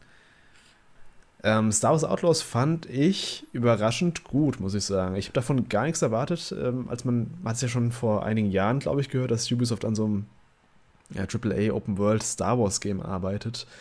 Ich hätte erstens nicht erwartet, dass wir jetzt schon was zu sehen und zweitens nicht so viel, ähm, nicht so viel Gameplay vor allem. Ich finde, das war eine der besten Gameplay-Demos, die wir auf den ganzen E3-Showcases ähm, hatten. Ich weiß gar nicht, wie die Hauptcharakterin heißt, so eine Protagonistin mit ihrem Roboter-Kumpan und so einem kleinen Viech, glaube ich, noch. In typischer, es wirkt so ein bisschen wie so eine Mischung aus Uncharted äh, meets typisches äh, Open World Ubisoft mit aber interessantem Design, weil eben Star Wars dahinter steht als Marke. Fand ich richtig cool eigentlich, auch mit dieser Verfolgungssequenz da und diesem Shootouts und auch wie es äh, storytechnisch inszeniert ist mit, wie heißt nochmal dieser Typ, den man dann trifft, den, den, man, den kennt man auch, diesen Fischaugen-Typ. Ich weiß ja, ob er für euch in der Star Wars-Lore drin ist. Es ist Admiral Akbar, aber die Rasse heißt Mon, Mon Calmari. Ich weiß gar nicht, ob es Akbar war. Das ah, okay, ja, genau, dass man halt den zum Beispiel sieht. Also, ich fand das alles visuell ziemlich cool. Ähm, nicht so gut, dass es irgendwie unglaubwürdig wirkt. Also ich finde, das, das kann auf jeden Fall schon so aussehen. Ähm, hat mir gefallen, ja. Ich, ich fand es auch ganz gut. Ich, die, ähm, ich fand die Protagonistin auch sehr sympathisch in der kurzen Zeit schon. Das ist eigentlich eher selten, dass ich sage, oh, eigentlich ein sympathischer Charakter soweit. Auch das, ähm, das Feature mit diesem kleinen Alien-Wesen, das man jetzt so herumschicken kann, dass es einem Waffen holt und sowas. Das könnte nett ins Gameplay integriert werden sah grafisch auch ganz gut aus. Bin jetzt nicht so der Fan, der größte Star Wars Fan. Also mir wäre es jetzt egal, ob das Star Wars mhm. wäre oder eine neue IP oder eine eigene Welt. Das, das ist, da bin ich ganz neutral, aber ähm, also das fand ich schon ganz interessant. Kann man nur hoffen, dass es wirklich ganz gut wird. Ja, also ich war auch relativ positiv davon überrascht. Ähm, auch so als Open World Game, das hat man jetzt mit Star Wars noch nicht so gesehen ähm, in jüngeren Jahren. Also EA hat ja andere Ansätze verfolgt. Ähm, also so, ja, also Jedi hat so Semi-Open World, also so Open Zonen, sage ich mal. Und sonst hatten die ja nur diese mhm. Multiplayer-Shooter. Ähm, dementsprechend ist das auch noch, noch ein neuer, ein neuer Ansatz für Star Wars. Und äh, ja, also ich werde es auch mal auf dem Schirm behalten. Mich hat der Trailer jetzt nicht irgendwie komplett weggeflasht, aber ja, sah schon ganz, ganz gut aus, würde ich sagen. Ich finde gerade am Ende sieht man nochmal so, so einen schnellen Zusammenschnitt von so verschiedenen Locations, das sieht das schon ganz cool aus. Also die haben da echt, ja, auf jeden Fall Glück mit der Lizenz, sage ich mal. da kann natürlich sein, dass es ähm, typisch Ubisoft wieder so, ein klassisches Far Cry-like Game wird, wie vielleicht ähm, Avatar. Ja, vielleicht als Überleitung jetzt, ja, genau, das Avatar-Game. Da hattest du im Vorgespräch, Dennis, gesagt, dass dich das ein bisschen überrascht hat, positiv. Ja, ich hatte jetzt gar nicht auf dem Schirm, dass es überhaupt äh, erste Person war, also First Person. Und ähm, ich mhm. denke, für das Spiel könnte dieses Far Cry-Konzept äh, ganz gut passen eigentlich. Also Far Cry lebt ja so ein bisschen von der Open World, von dem, was man zu erkunden hat. Und da ist diese Marke und dieser Planet Pandora halt, äh, ja, schon eine gute Vorlage, denke ich. Was jetzt auch so Gameplay-mäßig gezeigt wurde, ist eigentlich typisch Far Cry. Also man könnte es meiner Meinung nach auch Far Cry Avatar nennen. Und ähm, also an Far Cry ist ja auch nichts per se schlecht. Das ist eine äh, gute Formel, die im, schon sechs oder sieben Teile gespawnt hat und immer wieder Käufer findet und auch immer wieder Freunde findet. Und ich denke, wenn man nicht wirklich jetzt jeden Teil gespielt hat, sondern auch mal, äh, also nur, dann kann man auch wieder Lust drauf haben. Also klar, mhm. man ist auch einerseits übersättigt, jetzt jedes Jahr ein neues Far Cry zu sehen, aber ich finde, wenn das Setting schon so anders ist und ähm, dann reicht das schon fast tatsächlich. Dann hast du ein neuartiges Fantasy-Setting, was du so vorher noch nicht in einem Videospiel hattest. Und dann reicht es, wenn man dieses Far Cry äh, Konzept in, diese, in dieses neue Gewand steckt. Also in dem Sinne fand ich es interessant, interessanter, als ich es vorher gedacht hätte. Aber skeptisch bin ich nach wie vor trotzdem. Also. Ja, ich finde auch, find auch, das Setting macht da ziemlich viel, wie auch schon bei Star Wars Outlaws jetzt. Ähm, die Welt sieht einfach interessant aus. Ähm, muss man mal schauen, wie, ja, wie vollgepackt die ist mit irgendwelchen interessanten Locations und ja, Secrets, die man vielleicht entdecken kann. Man hat auch irgendwie so eine Szene gesehen, wo man sich so, so super hoch hochjumpen kann als, wie heißen die Viecher nochmal, die, die blauen? Ähm, Navi. Navi, ja, stimmt. Und dass man generell auch so ein bisschen schneller unterwegs ist, das finde ich schon mal ganz cool. Ähm, wo ich dann wieder nicht so begeistert war, war von diesem Shooter-Gameplay, was dann schon wieder sehr 0815 aussah, gegen Ende, gegen diese Maschinenviecher. Äh, muss man mal schauen. Also ich finde, wie gesagt, die haben da echt einen Vorteil mit der Welt, mit der, mit der IP wieder. Und ähm, theoretisch auch einen guten Spielplatz, den sie bauen können, aber ob das im Endeffekt dann über das Standard Ubisoft-Spiel hinausgeht, muss man halt ja, mal abwarten. Also Ubisoft lernt schon dazu, das ist richtig, aber gleichzeitig machen die dann auch jedes Mal total viele neue Fehler, während sie alte ausbügeln. Also das bleibt interessant. Ich hoffe einfach nur, dass sie die, die Open die, die, die Karte nicht so vollstopfen mit, äh, mit äh, Questmarkern etc. Die, also ich meine, mittlerweile gibt es ja genug Beispiele wie Elden Ring oder Zelda, dass man einfach manchmal weniger ist mehr, dass man dem Spieler so ein bisschen machen lässt oder eine Alternative anbietet, dass, dass wenigstens beide Optionen möglich sind, dass man sich einerseits führen lassen kann, wenn man das möchte, oder auch eben nicht erschlagen wird von all den Questmarkern etc. Dann könnte es ganz gut werden. Ja, ich, ich sehe das sehr ähnlich wie ihr. Ich bin auf jeden Fall davon überrascht, äh, dass es ein Singleplayer-Spiel ist.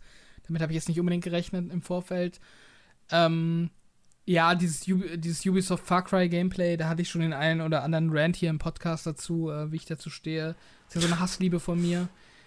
Dementsprechend, äh, ja, schon Interesse da, aber auch nicht, ähm, ja, verpflichtend. Ähm, kommt noch dieses Jahr im Dezember. Der ist, glaube ich, noch ziemlich leer. Also je nachdem, wie viel ich dann schon weggespielt habe von den ganzen Herbstgames, könnte ich schwach werden, aber es ist jetzt noch nicht auf der Must-Buy- oder Must-Play-Liste bei mir. Ja, same. Ich, ich fand es überraschend, dass es dieses Jahr noch rauskommt und vor allem so spät dann.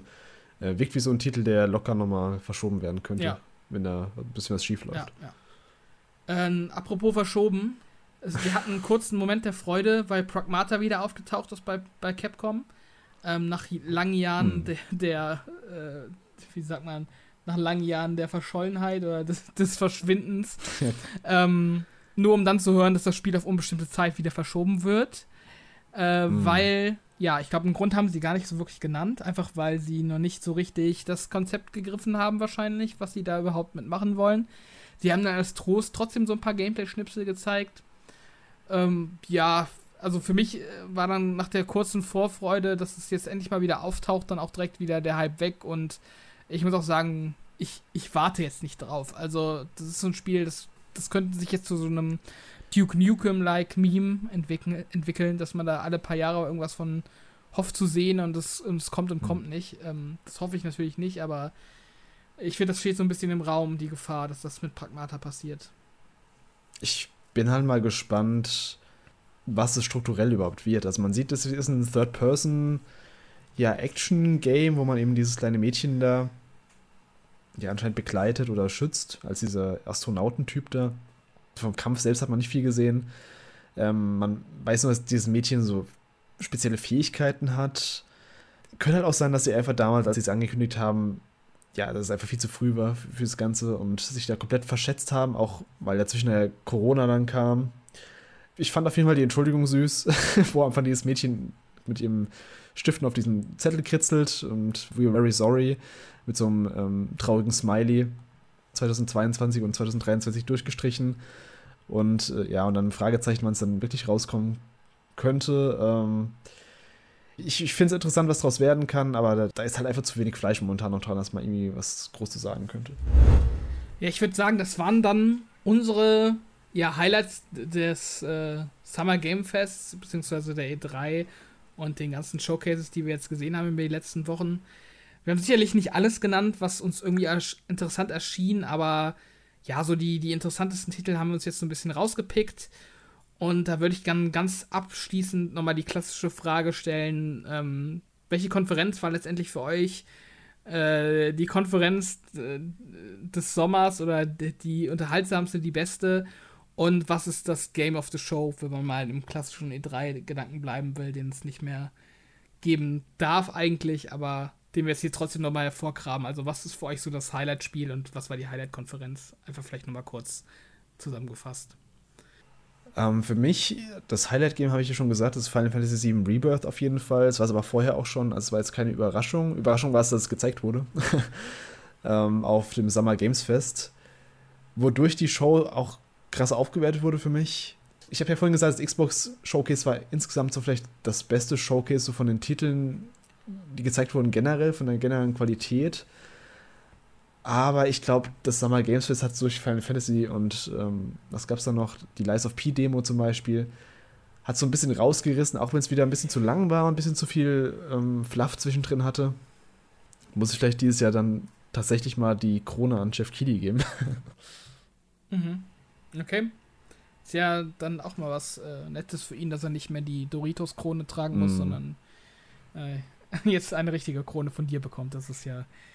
Muss halt auch sagen, dass das Final Fantasy da schon viel, viel, viel trägt. Also, wenn es jetzt irgendwie so, so, wie letztes Jahr gewesen wäre mit so einem Last of Us-Ende, Last of Us Multiplayer, Artwork-Ende, mhm. dann, dann wäre das auf jeden Fall nicht die beste Konferenz gewesen. Auch wenn es relativ stark gestartet ist, finde ich. Mhm. Dennis, was sagst du?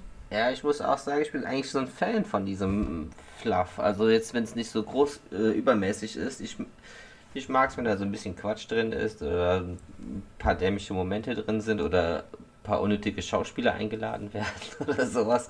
Das ist immer so ein bisschen auflockernd und ähm, also es ist aber auch immer so eine Erwartungsfrage. Ich habe jetzt von dem Sony Showcase so viel erhofft und ähm, das nicht mhm. bekommen.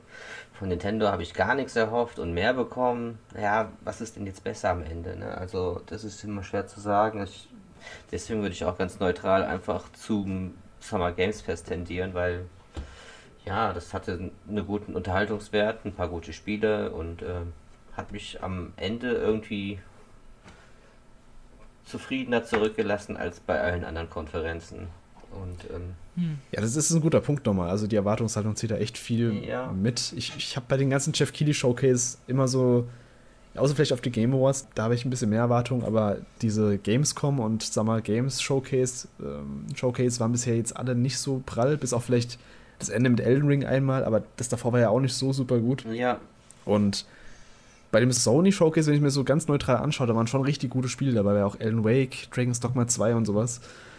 Aber da war halt die Erwartungshaltung eine ganz andere. Ja, deswegen, auch, auch äh, nochmal eine äh, besondere Anmerkung für Ubisoft. Also ich finde auch, da ist ja auch dieser Fluff drin, die, dieser, mhm. dieses Kauzige, da war so ein Auftritt von so einem komischen Schauspieler, der versucht hat, witzig zu sein. Es, es, es war auf eine Art was irgendwie lustig, aber und dann auch, dass sie halt wirklich tatsächlich die Spiele gezeigt haben, die sie vorgestellt haben. Dafür ein großes Plus. Also, dass sie dann erstmal einen Story-Trailer zeigen, jemanden auf die Bühne schicken, der ein paar Sätze darüber verliert und dann nochmal so ein Gameplay-Deep Dive haben. Dieses, dieses ganze leblose Trailer aneinander rein. Ich meine, das hat man sich früher gewünscht und jetzt haben wir es bekommen. So. Aber ich finde das auch echt ein bisschen leblos irgendwie. Also Ubisoft und äh, Summer Games Fest. Meine kann ich zustimmen, dass ich diese klassischen PKs auf jeden Fall ein bisschen vermisse. Ja, genau. Ähm, ich finde zwar auch diese, diese Showcase mit den Trailer an Trailer ganz cool, aber ich mag halt auch, wenn Leute auf der Bühne sind und vielleicht auch mal was reden, was jetzt vielleicht nicht so ganz interessant ist oder genau. Zu coolen Momenten führt. Ja, vielleicht. genau. ja, also ich sehe es ähnlich wie ihr. Ähm, ich muss aber auch sagen, ich, ich weiß nicht, ob es daran liegt, dass, dass das Summer Game Fest jetzt schon so lange her ist. Ich finde, da unterschlagt ihr jetzt aber auch so ein paar Minuten zwischendrin, wo es mich zumindest ziemlich hart angeödet hat. Also ich finde, das war jetzt nicht durchgehend unterhaltsam. Da gab es dann auch so einen ganzen Batzen an Games, die für mich komplett uninteressant waren. Also so ein Call of Duty-Teil, dann irgendwas von Paths of Exile, was mich nicht interessiert. Ja, auf jeden Fall. Auf, hab ich auch gesagt. Also da gibt es schon viel Fluff ja, drin. also, also ich finde, ich weiß noch, dass ich den Anfang sehr stark fand vom Summer Game Fest. Da ging es irgendwie so Schlag auf Schlag genau. mit coolen Titeln. Und dann war schon so die Hälfte davon uninteressant und am Ende wurde es dann nochmal interessanter. Also dementsprechend. Es gibt einem Zeit zu reden über die guten Spiele, während die schlechten Spiele. ja, ja. Also Ubisoft muss ich auch sagen, ähm, ein besseres Jahr gehabt als ähm, ja die letzten paar Jahre. Also fand ich so Auf jeden Fall. wirklich auch Ja. überraschend gut. Ähm, Capcom fand ich hatte ein paar nette Sachen dabei. Ähm, nichts Überragendes, aber auch ein paar Spiele, die wirklich gut aussehen. Dragon's Dogma 2 sieht durchaus äh, interessant aus und vielversprechend. Ähm, Nintendo habe ich tatsächlich heute nur halb zuschauen können. Muss aber auch sagen, da war viel dabei, was mich gar nicht interessiert. Also auch wieder so uralt-Ports von irgendwie Batman ähm, mit einem minutenlangen Trailer. Also, nee, das brauche ich dann irgendwie auch nicht mehr. Oder, oder irgendwie sowas wie Detektiv Pikachu 2. Das sind halt so Titel, die haben halt ihre Fanbase. Ey, das fand ich cool. Ja, das ist halt, ja, also nee.